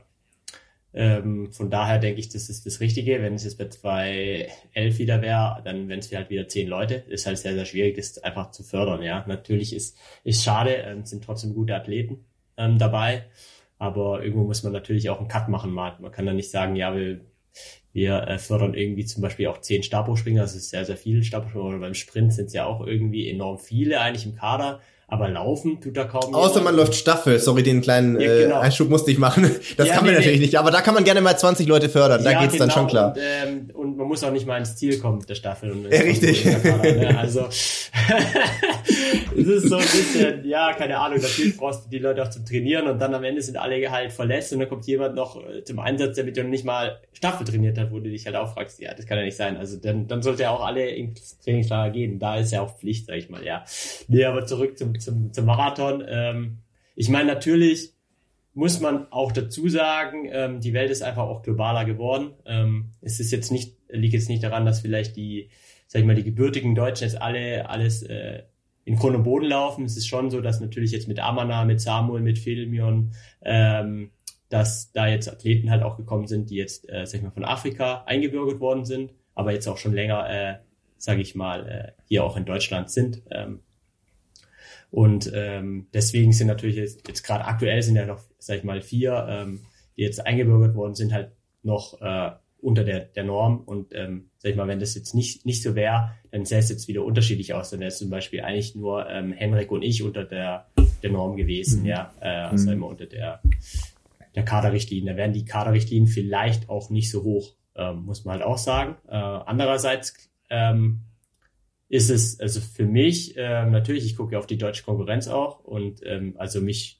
spornt es halt schon total an, ja. Ähm, wenn ich da Druck von hinten bekomme, dann ist halt nicht so, ja gut, ähm, das reicht halt und jetzt sind schon Spiele vorbei, dabei, konzentriere dich, sondern ja gut, ähm, mit meinem Trainer hatte ich ja gesprochen, ja in Kenia müssen wir ein bisschen mehr machen ähm, als sonst. Also wir müssen Das hat halt auch funktioniert und schwupp, ich meine, die 207 war ja noch nicht das Ende der Fahnenstange. Das äh, hat man ja allein in den letzten fünf Kilometer gesehen. Also der wäre schon eine, wahrscheinlich 30, 40 Sekunden, wenn er ja nochmal vielleicht gut drin oder noch mehr gewesen. Und das waren jetzt vier Wochen, wo ich sage, wir haben vier Wochen wirklich intensiv gearbeitet. Was ist, wenn du halt mal drei, vier Monate das machen kannst, ja? Ähm, dann kommt halt noch was ganz, ganz anderes raus. Und dann kannst du, äh, sage ich mal, auch als äh, Europäer da doch einiges reißen. Ich sehe es ja an den Franzosen, wenn die äh, auch die 205 laufen oder auch ein Japaner. Ähm, ich meine, wenn, wenn ich mich jetzt einfach mal, sag ich vergleiche jetzt, sag ich mal, wenn die Gene jetzt eher ähnlich sind, äh, so von, von weißen Athleten, weil es einfach so, dass ich glaube, der schnellste weiße Athlet knapp unter 205 mal gelaufen ist und das ist ja, ähm, sage ich mal, für einen dunkelhäutigen Typ ja nichts. Das ist äh, für die, das laufen Jahrhundert noch, sag ich mal, schneller in der Weltbestenliste. Ähm, ever. Ähm, deswegen kann ich mich jetzt eher mit, mit denen so ein bisschen vergleichen und sage, okay, es ist hier trotzdem was drin. Ähm, und natürlich spornt es mich an, weil ähm, ja, wenn ich da keinen Druck spüre, dann ähm, klar, dann kannst du im Training lockerer nehmen. Natürlich äh, sagst du, ist ja nicht dein Anspruch, nur in Deutschland der Beste zu sein. Ähm, allerdings, ähm, ja, dann wäre halt der Fokus jetzt schon voll auf Paris gewesen. Ähm, jetzt weiß ich einfach, okay, ich habe jetzt mit dem Training jetzt schon das äh, erreicht und ich weiß, wenn ich jetzt da noch ein bisschen mehr investiere, dass es jetzt noch ein bisschen weiter vorgeht. Ähm, deswegen ähm, ist es für mich jetzt schon auch, auch positiv äh, auf jeden Fall zu sehen. Ich verstehe mich ja auch mit, mit jedem äh, ähm, sozusagen sehr, sehr gut. Ähm, und ich glaube halt klar, warum geht's im Marathon vor allem voran, wenn man halt sieht, was, was, also ich war früher halt auf der Bahn, äh, da waren die Normen noch eigentlich komplett okay da. Natürlich waren die für uns auch hart. Ähm, irgendwie 13,25 damals, 13,18 oder so, aber jetzt müssen wir halt 13,05 laufen. Ähm, oder ja. ich meine, Arne hat es noch mit einer 27,45 äh, konnte man noch zur WM fahren. Jetzt muss man mit einer 27,10 zur WM und mit einer 27,0 zu den Spielen. Das schaffen wir ja gerade mal eh nur fünf in der Welt.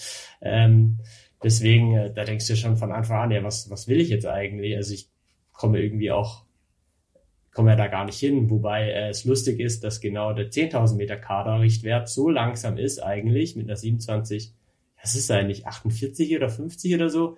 Also damit bist du so weit weg, da kommst du nirgends hin ins internationale Geschäft. Äh, und, und beim Marathon Frauen ist es ja eigentlich die Olympianorm und schaffen halt sechs, sieben Leute. Ne? Ich meine, jeder sagt, ja gut, ich gehe halt auf die Straße, da ist natürlich erstens, ähm, wirst du gefördert überhaupt, ähm, dann ist natürlich für dich persönlich ähm, ist finanzieller Anreiz äh, besser.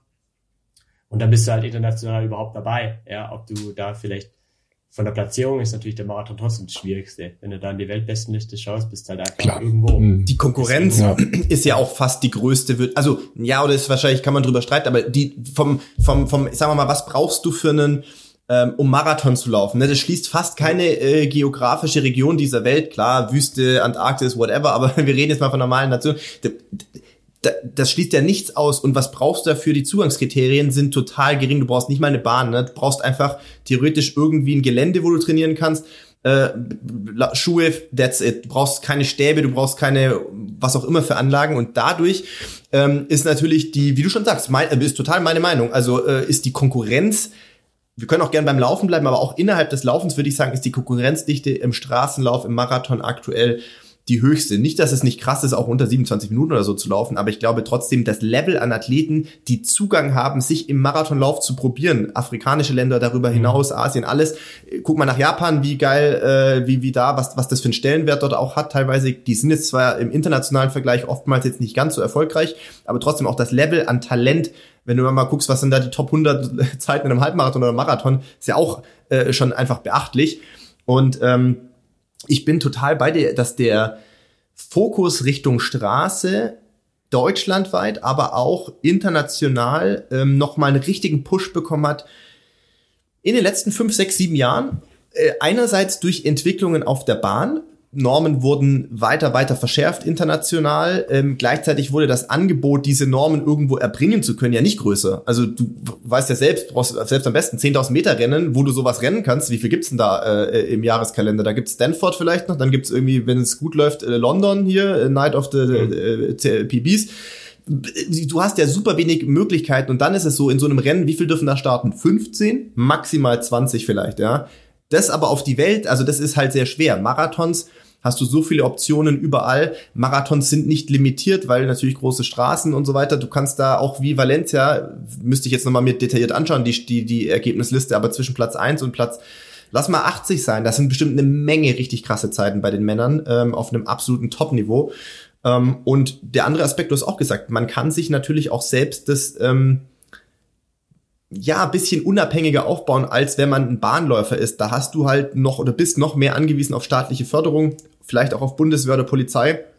Du natürlich nicht, du bist eine Ausnahme, du hast da immer schon ein eigenes Ding gemacht, auch mit deinem Job, aber äh, Förderung, du, du verdienst mit deinem Laufen nichts oder fast nichts. Also du kriegst vielleicht Prämien von deinem Ausrüster noch für gute Zeiten, für einen DM-Titel etc. Aber im Marathon hast du ja selber gesagt, natürlich wählst du deine Rennen strategisch aus, natürlich wählst du Valencia aus, weil das für dich das bestmögliche Setup war, um hier nochmal ein gutes Rennen zu machen.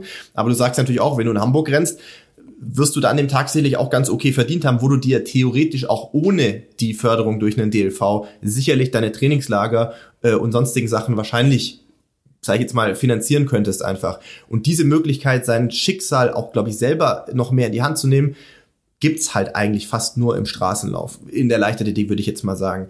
Ähm, und der andere Aspekt, den fand ich noch ganz interessant, das wollte ich eigentlich nur noch hinzufügen, weil vorher gesagt hast, mit der Kadernorm ist eine interessante Perspektive, so habe ich es am Anfang nicht gesehen. Ich war sicherlich einer von denen, der zu Beginn, also was war das, Anfang diesen Jahres, als das bekannt wurde, dachte ich mir, ja. sind sie komplett durchgeknallt, was ist denn jetzt los? Also wenn man keinen Kader mehr möchte, kann man es auch einfach so schreiben, statt dass man sowas macht. Aber natürlich hast du jetzt recht.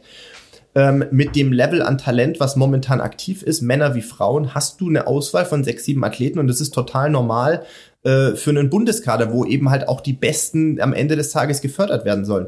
Womit ich ein Problem hatte, weshalb ich da ja auch schon das ab und ein oder andere Mal mit dem Verband äh, in vergangenen Zeiten im Clinch war, ist, wenn es ungleich ist. Also das ist natürlich jetzt eine Vorgabe, die ist intern so gesetzt für alle deutschen Athleten. Mhm. Ich hatte immer ein Problem damit, wenn du als deutscher Verband sagst, wir machen aber strengere Kriterien wie ein internationales, mhm. ähm, ähm, die, die vom Weltverband sind. Wenn für die Amerikaner, für die Japaner, für wen auch immer ein internationales Kriterium gut genug ist, dann habe ich immer nicht verstanden, warum man eigenen Athleten den Zugang im Zweifelsfall erschweren muss, weil das regelt, der Markt regelt sich selber, würde man sagen. Weißt du, dass die Leute, die da sind, fighten das ja trotzdem aus und am Ende fahren die Besten. Aber warum man als Verband das teilweise noch künstlich verschärfen muss, damit hatte ich in der Vergangenheit ein Problem. Das ist aber jetzt nicht mehr der Fall. Ähm, und ich muss auch sagen, hier nochmal äh, Shoutout vielleicht an Matthias Kohls. Das ist jetzt eine Außenperspektive. Das kannst du im Zweifelsfall sehr viel besser beurteilen, weil du einfach ja aktiv noch da drin bist und sicherlich mit ihm eng im Austausch bist.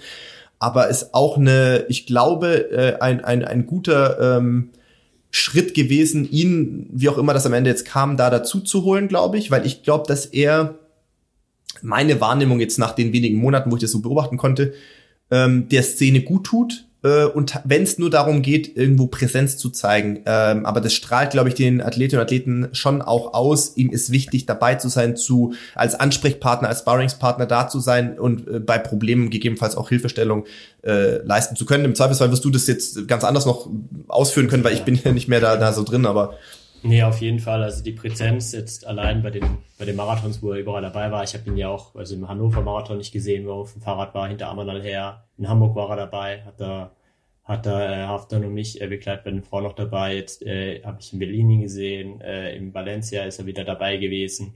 Ähm, und er schafft halt auch eine Transparenz. Also der hm. hat er hat auch seine äh, Calls äh, gehabt. Der hat auch seine Calls mit seinem Coach, also mit den Coaches der Athleten äh, davor gehabt. Ähm, da war ich dann halt auch dabei, weil mein, mein Trainer ja Belgier ist. Und ich gesagt, dann bin ich halt dabei und ähm, da hat er halt schon mal alle abgeholt einfach mit in einem Boot. Ja, wie sehen jetzt die Normen, neuen Normen aus und, und ähm, was sind für Wettkämpfe, wie sieht's aus, ähm, wie ist die Planung eigentlich, wobei er konnte ja auch nichts dafür. Es ging mhm. jetzt schon wieder, es ging, es ging mal darum, um Planung für nächstes Jahr. Mhm aber die Planung wurde schon vorgegeben. Also er konnte ja nichts machen. Warum reden wir nicht erst mit dem Trainer, wo es eigentlich hingeht von den Athleten, bevor wir setzen das, das, das Trainingslagers irgendwie? Das macht ja keinen Sinn. Ne? Du musst ja. vielleicht die Trainer fragen oder kann man was gemeinsam tun, weil wenn ich gemeinsam mit jemandem trainiere dann auch, ne, ich habe mit Samuel Fit wie auch in Montegordo dann trainiert und mhm. das Bein ging es richtig gut, also richtig Spaß gemacht, halt auch. Ähm, gemeinsam trainieren, natürlich muss, muss man sich absprechen, wie sieht halt Training aus. Ähm, aber man kann bestimmt auch einiges zusammen machen. Ja, nee, ich finde schon, er macht das, macht das sehr, sehr gut. Er nimmt uns immer eigentlich mit und, und schreibt uns äh, auch, wie es uns einfach, wie es uns einfach geht, was sind die Pläne ähm, und führt da, führt da eigentlich alles äh, durch und, und gibt es halt dann weiter. Ähm, also er macht das, macht seinen Job gut, ja. Was nochmal zurück äh, zum, zum Marathon, warum der auch ein bisschen, ich sag mal, ein bisschen einfacher ist. Also mein Kurt sagt auch, also vom Training her ist es schon deutlich auch einfacher. Ne? Du hast halt, du hast deinen Marathon, du hast deine zwei Marathons vielleicht im Jahr, und das ist das Ding. Das andere interessiert nicht. Du brauchst keine, die ganze Zeit, okay, 5000 Meter, ich muss 5 mal 5000, ich verpasse die Norm, muss den nächsten Norm rennen, ich muss mhm. einen Aufbauwettkampf machen. Ähm, du musst die Shape, die Qualität, da, da muss alles stimmen, du musst spritzig an dem Tag sein, ne? du läufst, du musst am Start, du musst loslaufen und boom, sofort performen, ja, das ist beim Marathon nicht, du läufst locker los, ne, und du brauchst nicht, du brauchst doch nicht so das, das Mega-Talent, du kannst mit unterschiedlichen äh, Typen. Du kannst mit viel Alternativtraining was machen, du kannst mit viel Kilometer was machen, du kannst mit Qualität was machen. Ich finde, da führen ganz viele Wege irgendwie ins Ziel, Voll. wobei man halt äh, sieht, sag ich mal, wo ich selber früher bei der Bahn war, da war ich halt irgendwie auf Platz 29 der Weltrang, äh, Welt, Weltbestenliste mit der Zeit, mit der 1310 damals äh, ja, wenn ich 29 über Marathon wäre, was hätte, müsste ich da eigentlich laufen, ja, ne? Deswegen, äh, also deswegen habe ich mir auch Unter mein, 204, ja, unter 204. Genau, deswegen habe ich halt auch gesagt, äh, im Marathon ist mir persönlich, also das, was mir früher wichtig war, oh, ich möchte Bestzeit laufen und hier, das ist mir beim Marathon persönlich nicht mehr wichtig gewesen. Deswegen, ähm, also es ist schön, dass jetzt 207 gelaufen ist, aber es ist nicht mehr so, wie ich mich jetzt gefreut hätte über eine, eine 1310 damals, weil ob ich jetzt 208, 207, 206 oder 205 laufe, ich bin trotzdem von der Welt bin ich enorm weit weg und mir persönlich, es, es bringt mir so nichts, ja, ähm, weil mein Ziel ist es ja irgendwie performen international, deswegen dieser EM-Titel, das ist das, das Höchste, das Wichtigste, die Medaillen zu gewinnen, ja. Wenn du bei den Spielen irgendwie Top 8 bist oder so, oder bei der Weltmeisterschaften, ähm, sage mhm. ich auch, da gäbe es halt auch Möglichkeiten, bei der WM in Budapest wäre eine Möglichkeit auf eine Medaille da gewesen, sage ich mal. Auf jeden Fall, auf jeden äh, Fall. Nicht, nicht nur für mich, sondern äh, im Speziellen eigentlich für Amanal. Also ich glaube, bei der Form, die er in Berlin gezeigt hat, die Medaille mit vom Amanal in Budapest wäre echt sogar sehr wahrscheinlich vielleicht gewesen. Jetzt stell dir euch vor, der, der Amanal hätte die einzige Medaille geholt für Deutschland. Was das, ne, denk, dann Ja. ey, du, du bist wirklich, du warst auch schon sicher, du hattest die 207, 02 da in Hannover, das war eigentlich safe. Ähm, und es hat, hat keiner geschafft, ihn irgendwie zu überreden, da für Deutschland zu starten ähm, in Budapest. Ähm, und ja, die 204 ist schön, aber im Endeffekt, äh, also wenn er die Medaille hätte, dann wäre sein Ansehen und überall äh, noch mal krasser. Ne? Ich meine, er ist immer noch Zehnter der, der Weltcup, der bereinigten jetzt Road to Paris. Zehnter, das ist schon mal echt mega. Ähm, deswegen, ähm, aber ich, ich, ich glaube, so eine Medaille würde ihm besser stehen. Also sagen wir mal so, jetzt mal rein optisch betrachtet ganz sicher. ähm, auf der anderen Seite, deutscher Rekord ist natürlich auch ein Eintrag ins Geschichtsbuch. Ne? Also das, ja da würde ich jetzt noch sagen, okay, das ist, äh, das hat auch eine, eine hohe Wertigkeit. Ne? Aber du hast natürlich äh, schon recht. Ähm, nehmen wir mal Jan Fitschen, ja, ähm, natürlich hat der seine Existenz auch anschließend auf den Europameistertitel aufgebaut. Auf jeden Fall. Ja, und das Rennen hat ich- damals in der deutschen Laufszene Ja. unsterblich gemacht. Genau. Ja, und ähm, ich durfte das ja damals kommentieren. Ähm, und wenn wir ehrlich sind, hatten wir ihn ja alle nicht auf dem Schirm.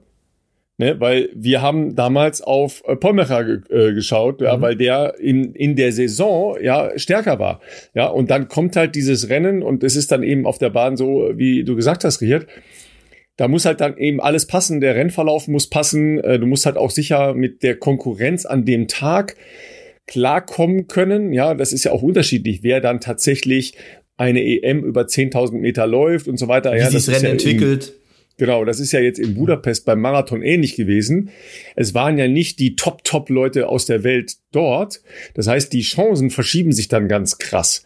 Ja, und so ein Titel ist dann natürlich von einer enormen Wertigkeit. Ja, ich meine, du warst äh, in, in München auch 23 Mal abgehängt. Ja, aber am Ende warst du äh, der Mann, der die Goldmedaille um, um den Hals hängen hatte das ist halt einfach ähm, natürlich nicht nur von dieser Geschichte in sich. Da erinnern jetzt wir, wir paar Freaks uns noch dran, ja. Aber am Ende steht auf, ähm, auf deiner Visitenkarte Europameister und das ist eine ganz andere Größenordnung. Ne? Ja, und ich sag auch, du kannst immer, also du kannst die Zeiten, die werden sich immer verbessern irgendwie. Ja. Ne? Und Ja. zum Beispiel Kenenisa Bekele ist da eine gute Zeit gelaufen und dann halt, keine Ahnung, wird er halt von Cheptegei halt voll unterbrochen. Ja, aber mit der, für die damaligen Verhältnis war der Bekele halt der Star und der hat alle überragt, ja. Voll. Äh, und da ist diese Weltmeistertitel und so, der Phase hat er gezeigt, ich bin halt der Beste über, überhaupt. Ne? Und die Zeiten, ja gut, da, da wird's wird's weiter runtergehen. Ähm, und da hat der Bekele auch gesagt, ja ich bin halt mit, mit den Möglichkeiten damals halt das gelaufen. ja. Ähm, selbst jetzt als Bahnläufer, ich habe ja auch noch keinen, sag ich mal, Superschuh auf der Bahn angehabt, was, was, die auch erzählen, was da jetzt möglich ist. Dann denkst du, ja gut, da kann ich halt auch nochmal locker sechs, sieben Sekunden abziehen und dann bin ich auch schon bei der 13.3. Da habe ich auch die Norm, sage ich mal. Ne? Um, Hm. Aber heutzutage ist dieses knapp über 13 ist auch nicht mehr viel wert. Also in Europa Hm. laufen sie ja auch schon jetzt deutlich unter 13 Minuten alle. Ne? Ja, Ähm, ja. Das hat sich ja auch, auch verschoben. Deswegen, ähm, ja, ich habe mir da ich mir ein bisschen ausgeblendet, so persönlich, meine Bestzeiten oder so. Das interessiert mich nicht, nicht mehr wirklich. Ich will halt bei den Spielen dabei sein. Deswegen habe ich halt ja auch gesagt, ähm, das, das war ja auch damals nach Hamburg. Ich wusste ja, ich dachte vielleicht eigentlich, Hamburg reicht schon, weil ich dachte, Mhm. der Verband sagt halt, so wie bei den Franzosen, gut, Europameister mit Morm ist dabei, fertig, Mhm. aus. Und dann, dann bin ich halt dabei, safe, ne, so, hab mir gezeigt, im August kann ich performen und ich bin nicht einer, der die ganze Zeit ähm, Marathon, sag mal, laufen, laufen will, sondern ich will mich eigentlich fokussieren ähm, auf das eine Rennen, das habe ich in München auch bewiesen, ein Jahr kein Marathon und es hat ja funktioniert. Und dann kommt da doch was, äh, ja, was Besonderes raus, weil ich halt die ganze Zeit, ob, egal wie das Jahr dann läuft, ähm, kannst dich auf dieses Ding äh, fokussieren und musst nicht die ganze Zeit noch was beweisen, noch was beweisen, noch was beweisen. Ähm, und deswegen habe ich auch schon, eigentlich, ich habe auch schon gesagt, so, Valencia ist un der unnötigste Marathon, den ich je in meinem Leben gemacht habe, ja. Also weil, weil Sprach, sprach der Europameister Richard Ringer, als er eine 207 rausgehauen hat. weil, weil normalerweise im Marathon, du läufst halt, um die Norm zu laufen. Ja, die bin ich ja eigentlich schon gelaufen. Ne? Das habe ich, immer- das hab ich ja nur bewiesen. Ja, ich, ich kann auch noch schneller laufen, ne? bin da halt immer noch dabei. Ähm, und das andere waren ja meine internationalen Meisterschaften. Klar, das Debüt musst du halt einmal machen.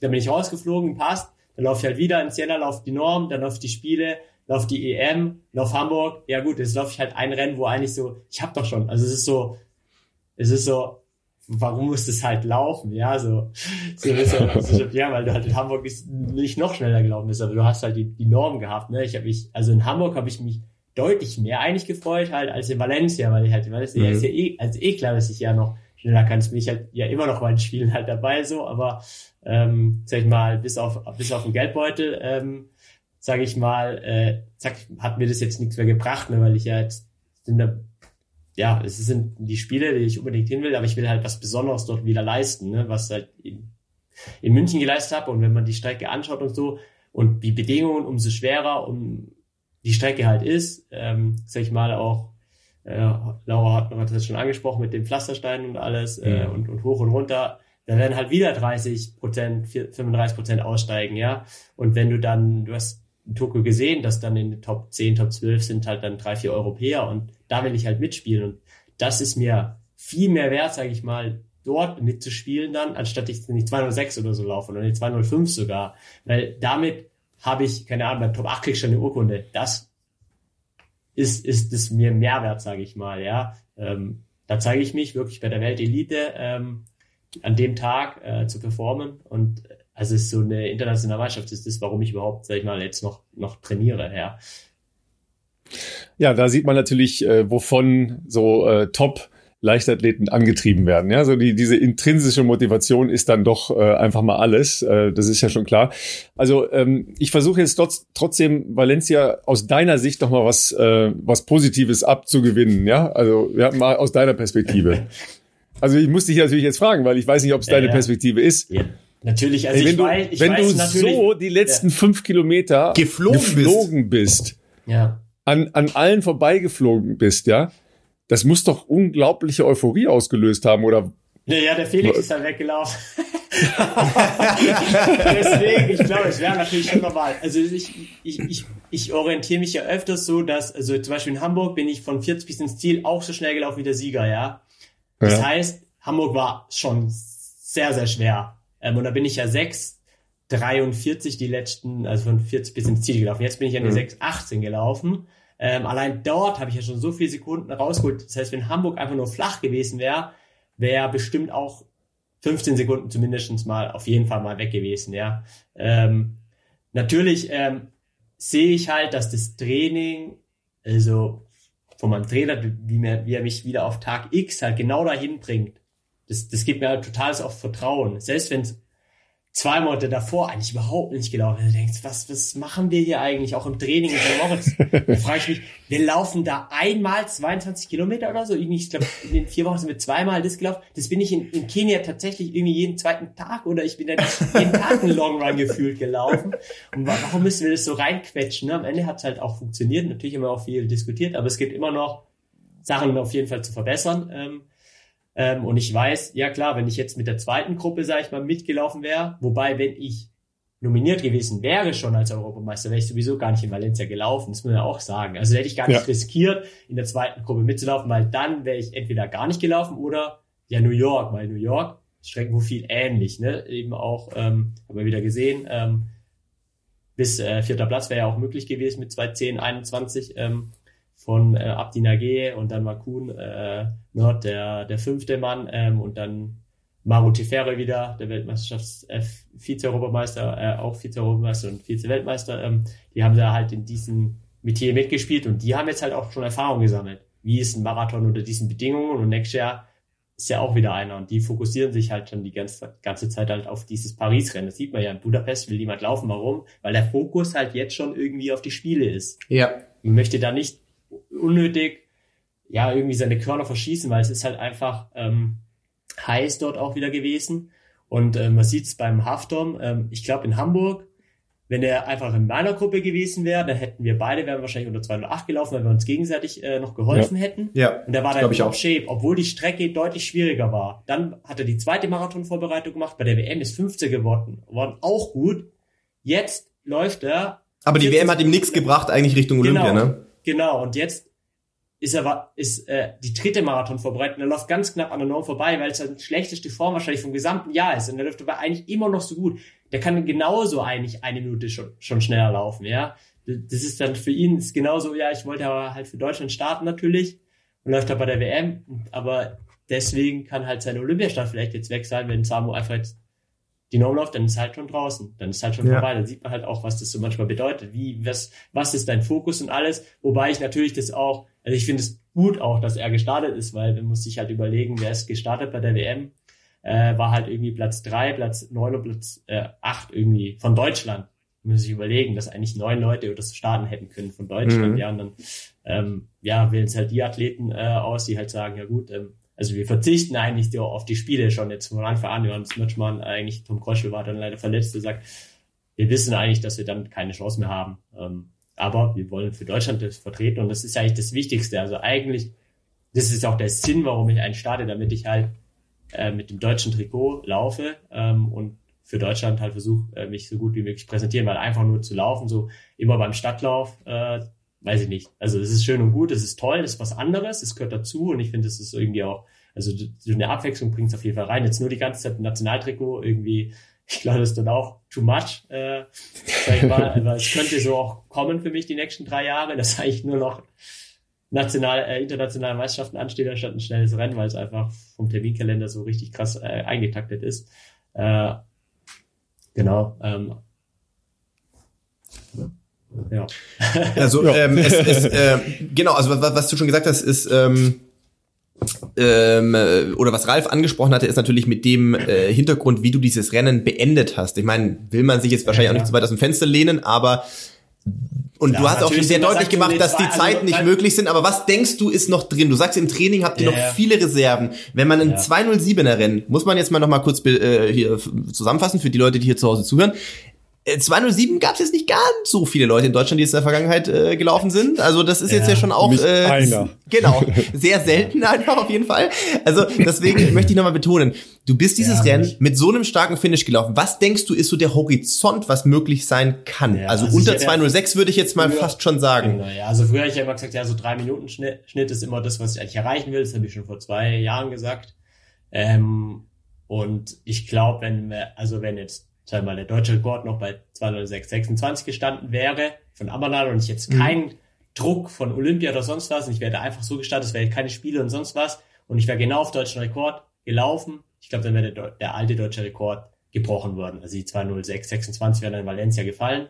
Das habe ich schon im Gefühl gehabt, dass das da möglich ist, aber damit habe ich mich ja gar nie sag mal, auseinandergesetzt auch. Ne? Natürlich war der deutsche Rekord jetzt auch schon wieder bei 204, ähm, aber es hätte mich ja trotzdem mir hätte der deutsche Rekord nicht so viel gebracht äh, oder so, wenn jetzt drei Deutsche schneller, sag ich mal, sind, dann die dann wieder den Rekord brechen, wenn ich dann nicht mehr in Spielen dabei bin, dann hätte ich das halt auch nie riskiert. Ne? Ähm, aber ich glaube, das wäre an dem Tag so schon drin gewesen und ähm, ja, wenn ich sehe, was in Kenia halt möglich ist, ähm, die Frage ist halt immer, also auch, wie lange hältst du es halt aus in Kenia? Es mhm. ist ja immer gut, äh, sag ich mal, vier Wochen, aber diese ganze Abschirmung, wir sind halt trotzdem so europäisch, ne? Also du, du hältst es dann irgendwann nicht mehr halt, oh, das, das du schaffst es irgendwie mal vier Wochen, vielleicht sechs Wochen, aber zwölf Monate äh, oder so, wo du sagst, gut, wenn das Training genauso weiterläuft, ich glaube, warum sollst du dann sogar nicht eine 204 laufen können? Ja, also dann hm. äh, bist du ja immer noch eigentlich so drei, drei Minuten oder so hinter der Besten der Welt, aber das wäre mhm. eigentlich so möglich, was auch vielleicht der schnellste Weiße läuft, wenn du wirklich genau das, das immer passt, ne? Ähm, wenn du keine Probleme hast, ne, ich war natürlich dann dreimal die Woche war ich halt äh, dann bei, bei Behandlung, ähm, hatte mein Lymphomat dabei, ähm, alles, alles Mögliche, was man halt macht zur Regeneration, aber ich glaube irgendwie immer nur also ein ganzes Jahr nur essen, schlafen, trainieren. Ähm, ich weiß nicht, ob das irgendwann, dass, dass der Kopf dann nicht, also dass der Kopf dann einfach nicht mehr mitmacht. Ne? Ich, ich also, fühle das total. Ich kann mich sehr gut da reinversetzen. Also das wäre für mich auf Dauer, glaube ich, auch zu krass gewesen. Ja. Ich glaube, wenn du den Kopf ausstellen kannst, ist schon relativ viel möglich, glaube ich, beim Laufen. Aber sag ich mal, selbst wenn du jetzt eine Höhenkette machst und so, ähm, mhm. das ist schon, glaube ich, auch immer hart, weil du halt immer nur, du bist halt einen Monat zu Hause, dann bist du einen Monat wieder weg. Ähm, das ist, denke ich mal, auch so schwierig, aber ja, also so, wenn, wenn ich sehe, wie was die Franzosen jetzt geleistet haben, da ähm, orientiere ich mich eigentlich schon auch dran, dass so eine ja, 205er Zeit eigentlich möglich ist, wobei ich halt auch sage, wann, also mein Trainer hat gemeint, das war vielleicht ein letztes schnelle Rennen in den nächsten drei Jahre. weil es, weil das Problem ist halt, wenn man mal äh, schaut, was eigentlich ansteht, die nächsten Jahre, ist halt die Spiele ganz klar, äh, im August. Ähm, dann ist die Frage, läuft man dann nochmal einen Marathon äh, im Dezember einen schnellen? Dann sind die erstens mal die Europameisterschaft ausgegliedert, äh, 2025 in äh, Belgien, in Brüssel und Löwen, mhm. äh, wo der Marathon ist. Dann ist im August in Tokio die Weltmeisterschaft. Ähm, dann äh, ist, ähm, ist ja dann 25 und dann ist 26 ja dann nochmal das letzte Mal integriert der Marathon bei der EM in Birmingham. Mhm. Ähm, also du hast eigentlich drei internationale Meisterschaften und wie könnte ich überhaupt noch eine schnelle Zeit laufen? Ich bin ja jetzt schon froh, dass wahrscheinlich der Dezember für alles zählt. Also die 20705, mhm. das ist vielleicht das Positive auch, weil das zählt für alles andere jetzt schon. Also die 20808 November würde für nichts zählen, aber das jetzt ab Dezember zählt wahrscheinlich jetzt schon für die WM in Tokio. Ne? Die Frage ist halt nur, ja, ich will natürlich meinen Titel verteidigen, sag ich mal, bei der EM. Die Frage ist, wo sehe ich eigentlich die Titelverteidigung? Eigentlich sehe ich die in Birmingham. Vier Jahre, das ist der Rhythmus. Wenn da einfach ja. irgendeine Straßenlauf-EM reingetan wird, was, also was, soll, was soll das so, ne? Das ist, mhm. das ist aber eigentlich die EM. Eigentlich ist das die Verteidigung, aber eigentlich auch nicht, ne? Und dann ist ein Jahr später schon wieder eine EM. Das macht gar keinen Sinn. So, warum auch ein Einjahresrhythmus? Habe ich, muss ich gestehen, gar nicht so auf dem Schirm gehabt. Woher kommt das? Warum macht man jetzt plötzlich naja, eine zweijährige weil, Welt, weil der Weltverband ja hingegangen ist und die äh, Straßenlauf-WM ausgegliedert hat. Ja. Und da wollte jetzt, das, ihr müsst immer in Vermarktung denken, ne? Das ist ja. einfach Fernsehzeit. Das ist halt mhm. blanke Fernsehzeit, Präsenz von Sponsoren in, äh, in der Weltwahrnehmung. Und äh, das sind natürlich dann einfach Stunden, die dazukommen. Mhm. Stunden.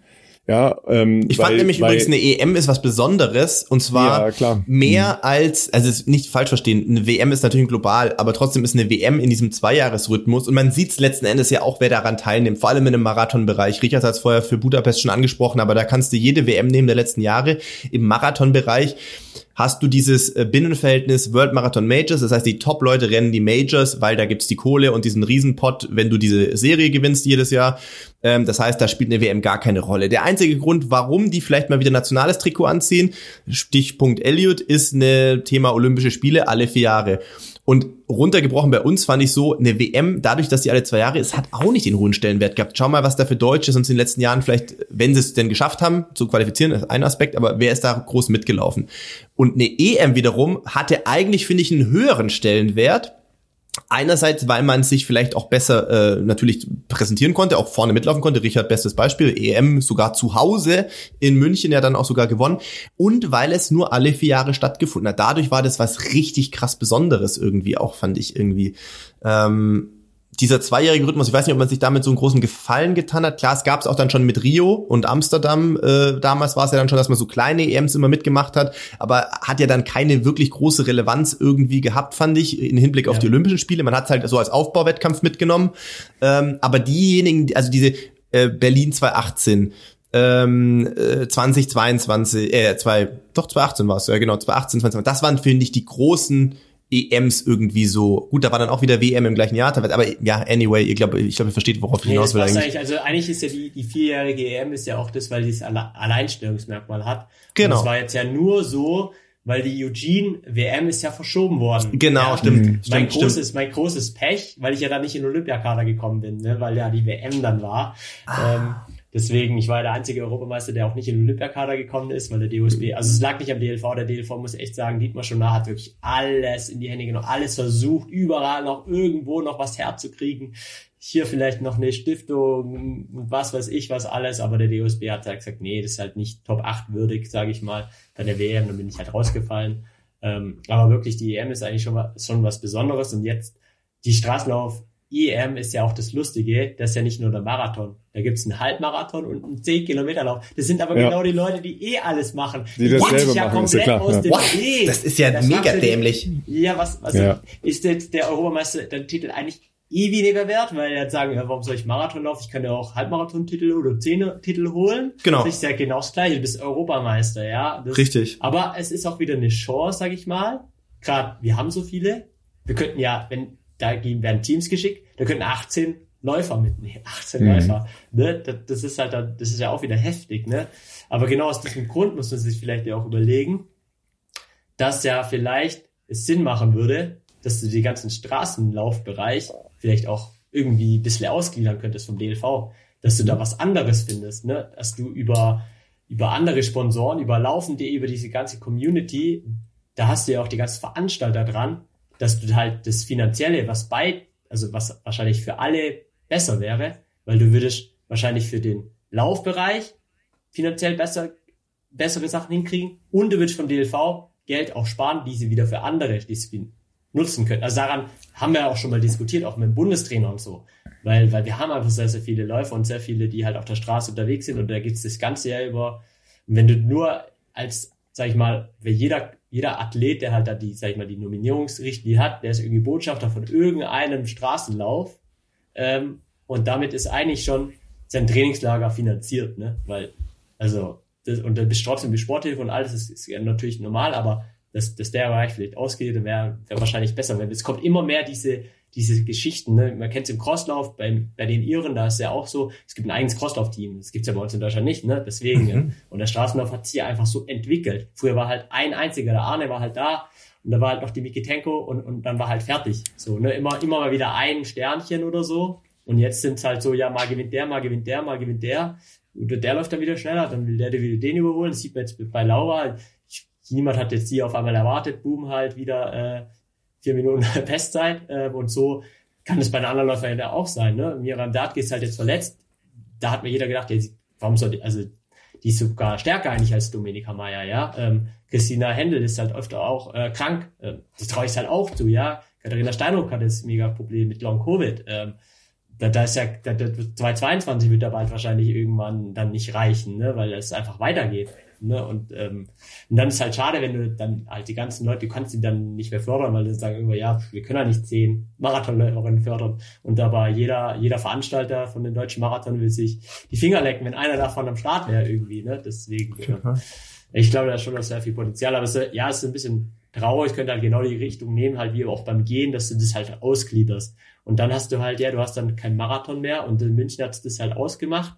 Vor allem, wenn man dann halt diese, diese European Championships äh, da veranstaltet, dann ist halt toll. Ähm, natürlich, früher war es ja halt super toll, da ist der Marathon halt ins Stadion gelaufen und da waren halt dann die 60.000 Zuschauer und haben dich halt bejubelt. Jetzt war es auch natürlich schon toll, ähm, in München in der Innenstadt äh, da halt anzukommen, aber es war ja früher schon was, genial ist auch als Zuschauer, wo ich dann halt geschaut habe, wenn die ins Olympiastadion halt einlaufen, ne? Bei der WM in Peking halt auch, das sind da halt reingelaufen. Es war halt was, war was Besonderes, dass halt noch ein bisschen die, ja, das Stadion halt mit, mitgenommen wird und halt nicht, nicht nur die Straße, ne? Und, ähm, Einerseits ja, einerseits bin ich total bei dir, weil ich auch ähm, das als als Kind, so wie man Leichtathletik schon immer verfolgt hat, ähm, das einfach als als gegeben äh, wahrgenommen habe als traditionell äh, Marathon-Tor heißt ja nicht umsonst so, dass mhm. und dann da Zieleinlauf und es ist geil, wenn die dann vor diesem versammelten ähm, versammelter Meute dann auch abgefeiert werden. Andererseits, ich bin ja auch immer Chancensucher, den Begriff hat hier im Podcast schon geprägt.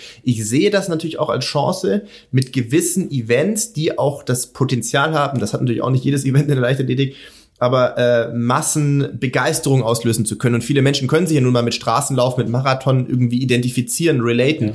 Dahin zu gehen, wo die Menschen sind, in die Stadt auf einer kleinen Runde, kompakt, zehn äh, Kilometer Runde. Die Menschen sehen ihre Heroes viel öfter, als wenn es nur einmal schnell ja. vorbeihuschen. Ähm, gegebenenfalls je nach Streckenführung kann man sogar vielleicht mehrere Punkte auf einer Strecke ähm, äh, vor Ort sein, um anzufeuern. Und ich sehe das ganz ehrlich so, das, was ihr damals geleistet habt, äh, zum, äh, also am Eröffnungstag bei diesen European Games, hat maßgeblich dazu beigetragen, dass das so eine Begeisterungswelle, glaube ich, die kommenden Tage sich entwickelt hat. Mindestens in der Leichtathletik, vielleicht aber auch bei anderen Events, weil das einfach, glaube ich, so ein, ja, Volksfestcharakter in der Stadt, geiles Wetter, geile Leistungen, Überraschungen. Feiertag äh, war ja an dem Montag noch. Das, äh, genau, das hat alles da zusammengespielt, glaube ich, und, und äh, maßgeblich dazu beigetragen, dass es insgesamt so ein Erfolg geworden ist. Nee, es war auf jeden Fall, also im Nachhinein natürlich war das ja super, muss man ja halt sagen. Ne? Wir haben alle über die Hitze alles geredet oder so. Ähm, ja, vielleicht zwei Stunden früher, vielleicht hätte ich halt nicht gewonnen. Ne? Muss man klar sagen. Es ist halt dieser eine Moment gewesen. Das hat der Alter ja, gepasst, ja, klar. Ja? Mhm. Deswegen, ähm, ja, war dann natürlich toll gemacht und die Zuschauer haben halt kostenlos einfach da gesessen, keine 5000 Leute auf diesen Tribünen. Ja, geiler geht natürlich nicht mehr dann, wenn du da zwei Kilometer lang Unterstützung halt hast mit Faden und was weiß ich alles. Ja. Ich höre, ich, ich höre, ich fühle meinen Schmerz halt nicht mehr, wenn er halt das Ohrenbetäubende ist. Ne? Im Stadion ist natürlich dann auch ähnlich, äh, aber klar, natürlich ähm, äh, hat sich das ja auch, auch gut angeboten, weil halt viele Events, sag ich mal, andere Sportarten ja auch noch in der Stadt waren. Es war jetzt halt nicht nur die Leichtathletik, das war bestimmt auch ein Vorteil, dass halt noch mehr, noch mehr da waren, ja. Ja. Man muss natürlich auch sehen, ähm, der Trend ist natürlich auch weggegangen, dass ein äh, großer Marathon bei einer großen Meisterschaft in der Hauptzeit, wenn das Stadion wirklich voll ist, ankommt. Stimmt. Ja, tatsächlich kommt der jetzt dann vormittags mhm. an und da ist eben ein Stadion nicht ausverkauft. Ne? Ja. Das ist dann natürlich schon, äh, also entweder sagst du, okay, wir wollen dahin, wo bessere Bedingungen sind, dann läuft man halt tendenziell eher morgens, ja, weil die Problematik wird ja fast sogar eher sein, dass äh, die Hitze bei allen großen Meisterschaften, egal ob es in Europa oder sonst wo ist, ähm, eine wesentliche Rolle spielen wird bei den großen äh, Titelkämpfen, ne? weil das einfach durch die äh, durch die Veränderung der Sommertemperaturen sicher noch krasser werden wird. Ne? Ja, da hat glaub, wo du ja immer wieder auch äh, ja. gesagt, ähm, weil ja, ja, die genau. EM halt hm. mal anfängt, das auszugliedern, dann wird es halt vielleicht auch bei der Weltmeisterschaft ja, sein oder vielleicht halt auch bei den Spielen oder ich weiß nicht, dann ja. wird es halt nicht mehr geben. Ähm, wobei man, dann nimmt man halt, also dann nimmt man komplett die Chance für alle, sag ich mal, alle Europäer, weil das hat ja auch ähm, hier Viktor Rüttling gesagt, der Schweizer hat gesagt, ja, man muss sich halt an die Bedingungen halt anpassen und wir haben halt noch höher, höhere Chancen, uns da anzupassen irgendwie, umso schwieriger es wird, irgendwie was zu holen, weil sonst ist es ja genau die Weltlist, Weltbestenliste, da haben wir einfach keine Chance, ja, da haben wir die. Zeit keine hm. Chance. Wenn dann, wenn die Strecke halt komplett flach ist, ähm, gut, das vielleicht noch sogar nach Bese, da war ja gut, da wissen wir sowieso, wo wir landen. Also da haben wir einfach keine Chance. Und dieses Mann gegen Mann, das hat, das hat schon dieses, ich habe das 30 Grad früher auch gehasst, ne? Aber jetzt sehe ich es halt auch eher als, als Chance sogar, ja, ähm, mhm. da mich zu beweisen. Ja. ja, absolut. Sag mal, ähm, warum arbeitest du jetzt eigentlich immer noch? Ralf, Ralf, Ralf hebt darauf ab, die Millionen sind doch jetzt auf dem Bankkonto. Ähm, äh, die, nee, die, ich, war, ich war tatsächlich ein bisschen überrascht. Äh, also irgendwie hast du ja, äh, ich habe es jetzt noch nicht ganz verstanden, weil du hast ja dein Jahr offensichtlich ein bisschen aufgeteilt, ja. Äh, aber warum machst du es noch? Also, weil also wenn du mir, ich habe mein Studium abgeschlossen Ende 2012, ja. Dann klar, da war ich Bahnläufer, wie Philipp gesagt hat, da hast du nicht wirklich äh, Geld. Dann habe ich halt Teilzeit gearbeitet. Ähm, das habe ich dann auch bis 2018 so gemacht, ähm, um einfach auch finanziell unabhängig zu sein, wo ich dann halt auch sage, ja, ich glaube, du bist halt eben auch nicht so abhängig von den ganzen Kadernormen, du machst dir da nicht die Gedanken, du, du gehst in dein Trainingslager und zahlst halt noch ein bisschen was selber, ja, und du hast ja verdient, du hast ja sonst, gibst dein Geld ja nicht für Urlaub aus, sondern halt fürs Trainingslager, ja. Ähm, und dann habe ich ja das nochmal runtergefahren und dann habe ich ja ähm, 2018 ähm, dann gesagt, ja, da steht die Heim-EM auch an, er möchte ein bisschen mehr riskieren, können wir den Vertrag noch ein bisschen runterfahren und dann eben so, dass ich die Arbeitszeit dann halt nachhole, wenn ich mehr Zeit habe in der Saisonpause meistens halt. Ähm, da arbeite ich dann einfach Vollzeit äh, in der Phase, ähm, weil finanziell, sage ich mal, war ich ja jetzt immer noch nicht wirklich abgesichert und sag ich mal, das Finanzielle fing dann ja auch erst an, ähm, als der neue Verträge abgeschlossen hat, wo man halt auch gesagt hat, ey, Richard, wir glauben, die Zukunft liegt halt auf der Straße. Ähm, muss man ja auch so ein bisschen sagen, dass mich da so ein bisschen hingetrieben wurde halt auch. Ähm, wobei ich auch gesagt habe, jetzt in dem Alter, ja, ich möchte ja auch was Neues mal ausprobieren, sage ich mal, auf der Straße. Und dann, ich will halt trotzdem, also ich merke schon, dass wenn du die ganze Zeit immer nur läufst, läufst, läufst, läufst, läufst, ähm, du hast zwar auch schon die Zeit und so, ich lese News und alles Mögliche, aber diese, dieser Kopf, dieser Einsatz wieder so, das, was du halt später auch mal machen willst, also nach, dein, nach deiner Karriere als Läufer. Selbst wenn ich jetzt dann sage, ich, ich könnte es mir jetzt leisten und ich gehe jetzt nicht mehr arbeiten, aber wenn ich, sage ich, jetzt noch vier Jahre mache und bin vier Jahre trotzdem raus aus dem Geschäft, die Welt hat sich komplett neu gedreht und ich möchte da irgendwie immer drin bleiben noch in der Firma und sagen, also da, das wandelt sich jedes Mal in ein paar Monaten schon was. Ähm, und dann bin ich da, bleib da einfach drin, äh, habe die Abläufe noch alles, sehe die neue Sachen und wenn ich dann anfange, ähm, dann kann ich halt gleich einsteigen und kann da halt mein nächstes Kapitel, äh, da halt meine, meine berufliche Karriere einfach weiterverfolgen, anstatt ich jetzt dann fast dann wieder von vorne anfangen müsste zu studieren eigentlich. Ne? Das ist ja dann schon ein ewiger Zeitraum. Also macht mir auch Spaß, so die andere Welt einfach auch wieder, also dieses, dieses sofort auch, also nach der EM ich war gleich eine andere Woche wieder arbeiten, aber es war irgendwie total halt cool, so wieder so, so gleich, also von der Ebene dann wieder runterzukommen und dann zu arbeiten. Ähm, das hat mir irgendwie total gut getan, halt auf dem Kopf, dann gleich auf was anderes zu stellen, nicht die ganze Zeit über dieses, diesen Zielanlauf nachzudenken, keine Ahnung, wie lange willst du noch nachdenken? Klar, ich habe natürlich keinen Urlaub, ähm, weil den Urlaub, den, ähm, ja, den, den nehme ich ja dann sozusagen für meine Freizeit äh, und deswegen arbeite, arbeite ich dann halt immer. Aber das, das ist trotzdem angenehm. Du sitzt, sitzt ja trotzdem, sage ich mal, und du hast mit ganz, ganz anderen Kollegen dann zu tun, die mit Sport überhaupt nichts am Hut haben. Ne? Natürlich äh, ist es dann auch, natürlich fragen die dann auch nach und das catcht die dann auch so ein bisschen, dass da hier äh, jemand dann auch, auch arbeitet in der Company. Ähm, aber ja, einfach am Ball zu bleiben ähm, und den, den Kopf halt dann nicht, sag ich mal, in dem Bereich äh, zu verkümmern zu lassen, sag ich mal, die, die berufliche Karriere. Ähm, das motiviert mich einfach. Wobei ich jetzt auch sagen muss, dass das erste Mal jetzt halt ist, wo ich halt gesagt habe, die Spiele ist wirklich das, das, das Highlight nochmal, wo ich auch sage, da habe ich richtig, ähm, das lege ich nochmal richtig hohen Wert. Das ist das wichtigste Event eigentlich meines Lebens jetzt nochmal. Sonst wäre ich, also jetzt hätte ich sonst keine Zeit. Normalerweise wäre ich jetzt ja wieder beim Arbeiten. Aber ich habe gesagt, jetzt wirklich, ich will den Fokus nochmal komplett auf die Spiele. Deswegen bin ich bis zum Spielen halt auch nicht, nicht dort, ja. Also muss man jetzt auch sagen. Also das letzte Mal war ich eben bis, ähm, also nach Hamburg bin ich auch gleich am nächsten Tag äh, wieder rein äh, zur Arbeit und dann eben bis August. Aber seitdem bin ich jetzt nicht mehr bei der Arbeit gewesen. Das ist ein enorm langer Zeitraum dann. Das wird ja ein Jahr halt schon sein. Das ist eigentlich nichts anderes als Profi, ne? Aber danach äh, werde ich auf jeden Fall dann halt wieder arbeiten, weil ähm, ich will auch drin bleiben. Also ich, das wird schon schon hart. Ne? Aber ich möchte jetzt wirklich mal sagen, ich möchte die Höhenketten jetzt wirklich durchziehen.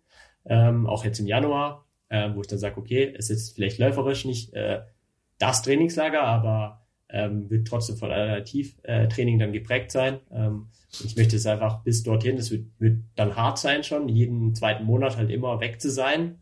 Ähm, aber bis dahin möchte mal das durchziehen und ich habe jetzt ja gesehen, ey, das eine Trainingslager so hat es ja schon richtig gut gewirkt und was, wenn es wirklich das, ja, wenn jeder zweite Monat so ein Peak äh, wird, das ähm, könnte dann vielleicht halt enorm wichtig nochmal sein und dann kann in Paris vielleicht wirklich nochmal was Außergewöhnliches passieren. Deswegen bin ich ja froh, dass du, Ralf, in der ARD dann übertragen wirst. Und dann holen wir nochmal Kannst dich jetzt schon mal drauf einstellen, oh. Ralf. Das war schon so eine indirekte Ansage. Bereite dich schon mal drauf vor, seelisch und moralisch. Naja, also ich meine, selbstverständlich bereite ich mich ja auch auf, äh, auf so ein Ding vor, ist ja klar. Also ich meine, ich habe natürlich äh, auch an dem Tag, als die Strecke veröffentlicht wurde, mir die Strecke angeguckt. Ja, weil da, da fängt man ja auch an, äh, was, was passiert da eigentlich, wer geht da wirklich hin? Ja, wir haben ja auch schon endlos äh, olympische Marathons gehabt, wo dann die Topläufer, ich erinnere mich zum Beispiel an Sydney, mhm. gesagt haben, nee, das machen wir nicht. Ja, weil ähm, Sydney war ja relativ spät im Sommer, das heißt, damit war klar, dass du keinen Herbstmarathon mehr laufen kannst. Mhm. Dann halt äh, extrem schwere Strecke, ganz viel äh, Brücken hoch, runter, Steigung, alles Mögliche. Da war auch klar, da, da wirst du keine Zeit laufen können. Ja, und dann, ähm, dann hast du da ein relativ dünnes Feld. Ja, äh, ganz so schwer ist jetzt die Paris-Strecke nicht, aber sie hat was. Oh, ja, also ist auf keinen Fall eine, äh, ne? ja, ja, also, sie, sie hat was. Und, also ja, das ist schon heftig. Das also ist, nach Versailles raus, die, die, die ja, Berge, genau. die sind krass. Und vor allem den Berg ja. runter wieder bei 30. Ich glaube, 330, ich glaube, da liegt die Hälfte am Boden. Also ich glaube echt, da wird einiges passieren und da ist einiges möglich. Also da wird sich ja auch. Das ist übrigens eine sehr, sehr schöne Radstrecke. Ja, ja das hilft, das, das hilft toll. Richard jetzt nicht so viel. ja, aber die, äh, ich glaube sogar, dass da Teile der, ähm, der äh, Straßenradstrecke mhm. äh, sehr ähnlich sind. Okay, okay, okay. Ja, die, weil die fahren auch dahin rum. Ne? Von der Eintagestour da, Paris-Roubaix genau. oder. Ja. Äh, nee, nicht Paris-Roubaix, aber äh, die sind ja im letzten Jahr bei der Tour de France mhm. größere Teile der Olympiastrecke ah. gefahren. Mhm. Okay. Ja, also schon mal so als, mhm. als Idee, weil die Tour de France ja im nächsten Jahr nicht in Paris ankommen wird, oh, okay. sondern in Nizza wegen der Olympischen Spiele. Ah, krass. Ja, weil man ja vorher, das ist zwar vorher, aber sehr kurz vorher und ja, äh, da will man das nicht noch, ja. ja, nicht da reinbringen. Ne? Also Ne, so, solche Vorbereitungen finden ja bei uns auch statt. Also natürlich nicht äh, mit einer Höhenkette, ja, sondern ich äh, setze mich natürlich dann mit so einer Strecke schon mal auseinander, damit man eine Idee hat, oh, wer, wer wird denn da voraussichtlich äh, welche Qualitäten brauchen? Wo sind da neuralgische Punkte? Wo, wo passieren da Sachen? Sightseeing, das wird ja auch ein, ein Sightseeing durch die Stadt sein, logischerweise, ja, weil das geht ja auch darum, so eine, so eine Stadt zu präsentieren. Das, das wird natürlich da passieren, ja. Paris hat sich ja total verändert. Es ist eine Fahrradstadt geworden, ja. Die ganzen Veränderungen, die da die Bürgermeisterin ähm, hervorgerufen hat, äh, das könnt ihr euch nicht vorstellen, was da gerade abgeht mit Parkraum und mit, äh, mit Parkgebühren. Doch, ich habe heute in den News reingespielt bekommen, dass äh, darüber nachgedacht wird, ja, dass SUVs, da gar nicht hinfahren SUVs, mit deiner Kiste. SUVs äh, irgendwie äh, gesondert äh, parken ja, äh, irgendwie bezahlen ja, dreifacher, dreifacher Preis. Mhm. Das ne? hat Freiburg also, doch mal überlegt.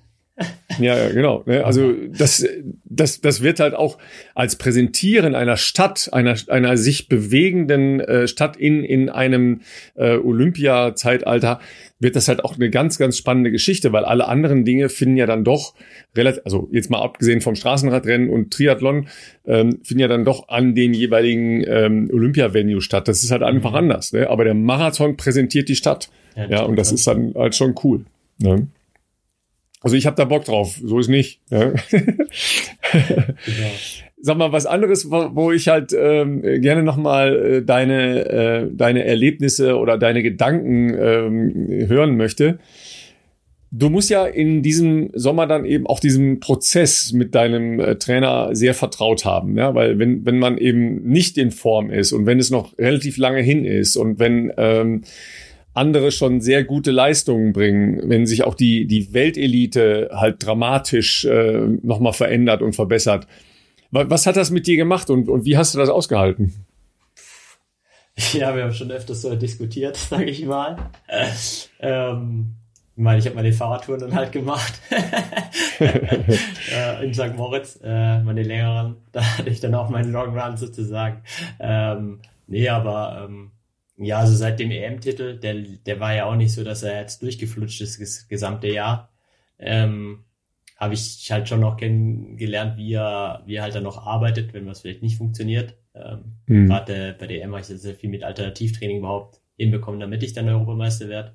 Und er schafft auch, also ich, ich, ich weiß, dass es halt, also ich bin ein Typ halt auch, der mit so zwei, drei Wochen guten Training bin ich halt sofort in Shape und da hatte halt immer Angst, dass wenn ich das halt zu früh, früh hole, wenn ich halt wirklich die mhm. Kilometer einfach mache, mein Körper reagiert das so stark und dann bin ich in, in Top Shape und es war halt in Hamburg ja auch so, weil da war es eigentlich, nach der M habe ich ewig gebraucht äh, überhaupt. Da habe ich vier Wochen, weil ich nicht laufen, da habe ich angefangen, habe mir alles noch immer noch weh, wahrscheinlich vom Sprint, nochmal, nochmal zwei, drei Wochen rausgenommen und dann war es mega schwer, reinzukommen. Und dann mit Silvesterlauf, da werde ich Zweiter und hä, und wir sind der Streckenrekord gelaufen, natürlich war warm oder so, aber es war eine total schnell und dann haben wir ein Trainingslager in Belgien gemacht und dann ähm, war ich sofort in Shape, ja, da bin ich in Barcelona gelaufen, das war ja auch noch, da war ich auch noch die meiste Zeit vorne ähm, und bin ja 61 Minuten gelaufen.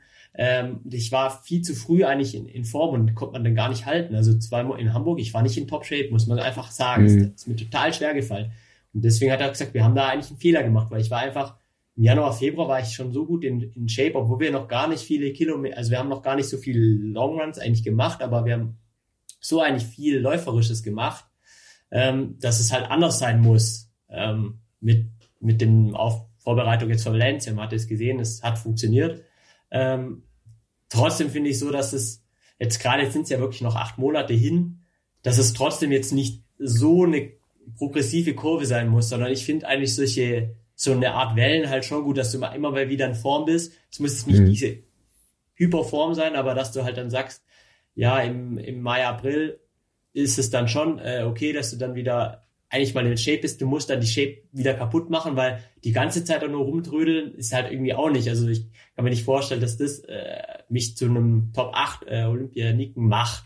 Ähm, also ich muss da schon im Training mal hochkommen, aber wahrscheinlich, ich kann es dann nicht, ich kann das vielleicht dann irgendwie nicht zeigen, vielleicht, weil ja, ich glaube ja kein Marathon mehr, ne? Und äh, gucken, was es so für Wettkämpfe gibt. Ich überhaupt Wettkämpfe dann überhaupt davor? Macht das, macht das Sinn, weil du kannst dich wirklich fokussieren.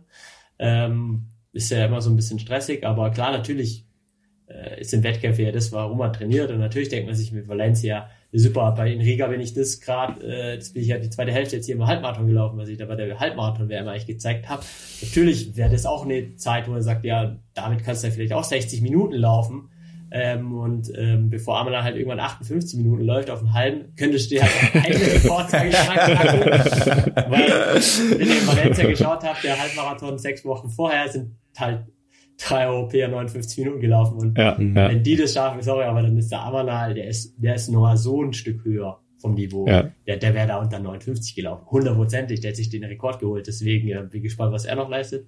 Ja, aber ähm, ja, wir haben uns da jetzt, also wir wollen uns jetzt im Plan noch detailliertes festlegen in den nächsten Tagen, ähm, was wirklich an Trainingslager geplant ist. Ähm, wird aber wahrscheinlich auch ein bisschen mehr wieder sein, dass ich ähm, sogar dann halt auch in, in Belgien dann wieder wirklich mit der Trainingsgruppe äh, trainiere dann halt auch, wenn ich dann mal nicht in der Höhe bin, weil das Team ist halt enorm stark einfach. Man hat jetzt wieder bei der Cross-M gesehen, wenn vielleicht der der gedachte, also der Isa Kimile eigentlich der Favorit so gewesen ist bei uns in der Trainingsgruppe so für die Medaille, der ist der letzte auch die Bronzemedaille geholt, hat er diesmal einfach der Robin äh, Henriks halt zugeschlagen ist halt, hat er die Bronzemedaille geholt. Das ist ja total schön zu sehen, dass wir in der Gruppe halt eigentlich Riesenpotenzial halt haben und das halt der Trainer ähm, nicht nur schafft, halt irgendwie einen Athleten zu haben, der irgendwie gut ist. Ähm, das, das, also das ist ja auch das, das Coole. Man sieht ja an einem Trainer, warum er gut ist, nicht an vielleicht an den, sag ich mal, vier, fünf Weltklasse-Athleten, die er irgendwann dazu bekommen hat, sondern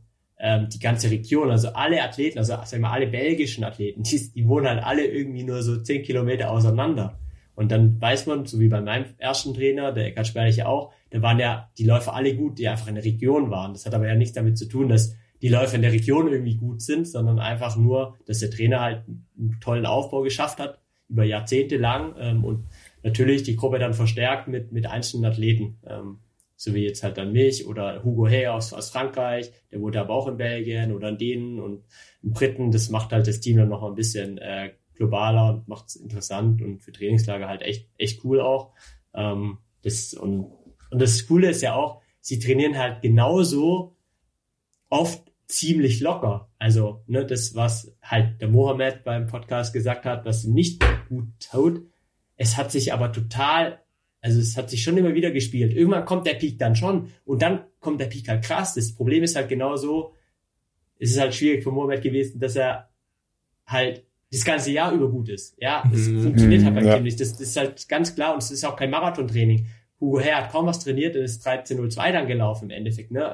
Aber am Ende kommt er irgendwann und das musst du halt, da musst du mich auch umstellen. Ja, ich bin jetzt halt nicht top in Form, ne? Aber äh, um das, um das, das geht's halt eigentlich nicht. Das Gesa ja auch genauso. Wolfgang Heinrich kriegt Sinn, Tag X, Boom, Shape, holst du Medaille mhm. WM. Ja. Davor nichts, ja. Und? Wen interessiert's? Also, ja, also ja. du musst aber als Athlet sagen, ja, okay, ich will halt diese, diese eine Medaille oder ich will bei der WM, ich will bei der Olympisch performen und alles, was davor ist, egal. Klar, wenn es beim Spielen halt nicht aufgeht, dann hast du gar nichts, ja.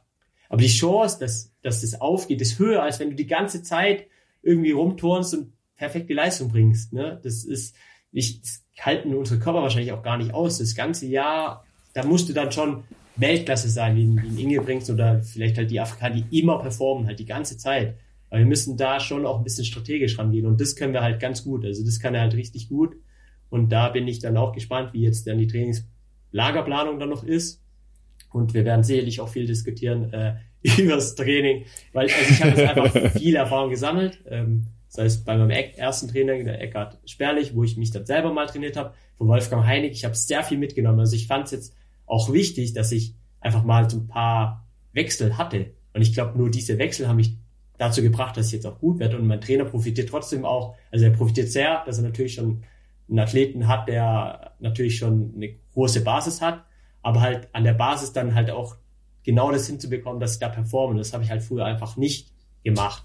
Und ich habe mir wahrscheinlich auch immer zu viele Gedanken gemacht. Ähm, und ähm, ja, jetzt ähm, ja, ist halt einfach cool, an der Startlinie zu stehen und du läufst und denkst, ja geil, es wird halt wieder schon, wieder schon cool. Ne? Es wird einfach wieder genial. Ähm, und ähm, ja, da vertraue ich einfach drauf, dass es auch jetzt für die Spiele dann äh, wieder gut wird, dass er da wieder einen Plan ruft und ja, meine Gruppe dann ähm, das mit der wieder viel gemeinsam trainiert. Das macht einfach Spaß. Ähm, genau.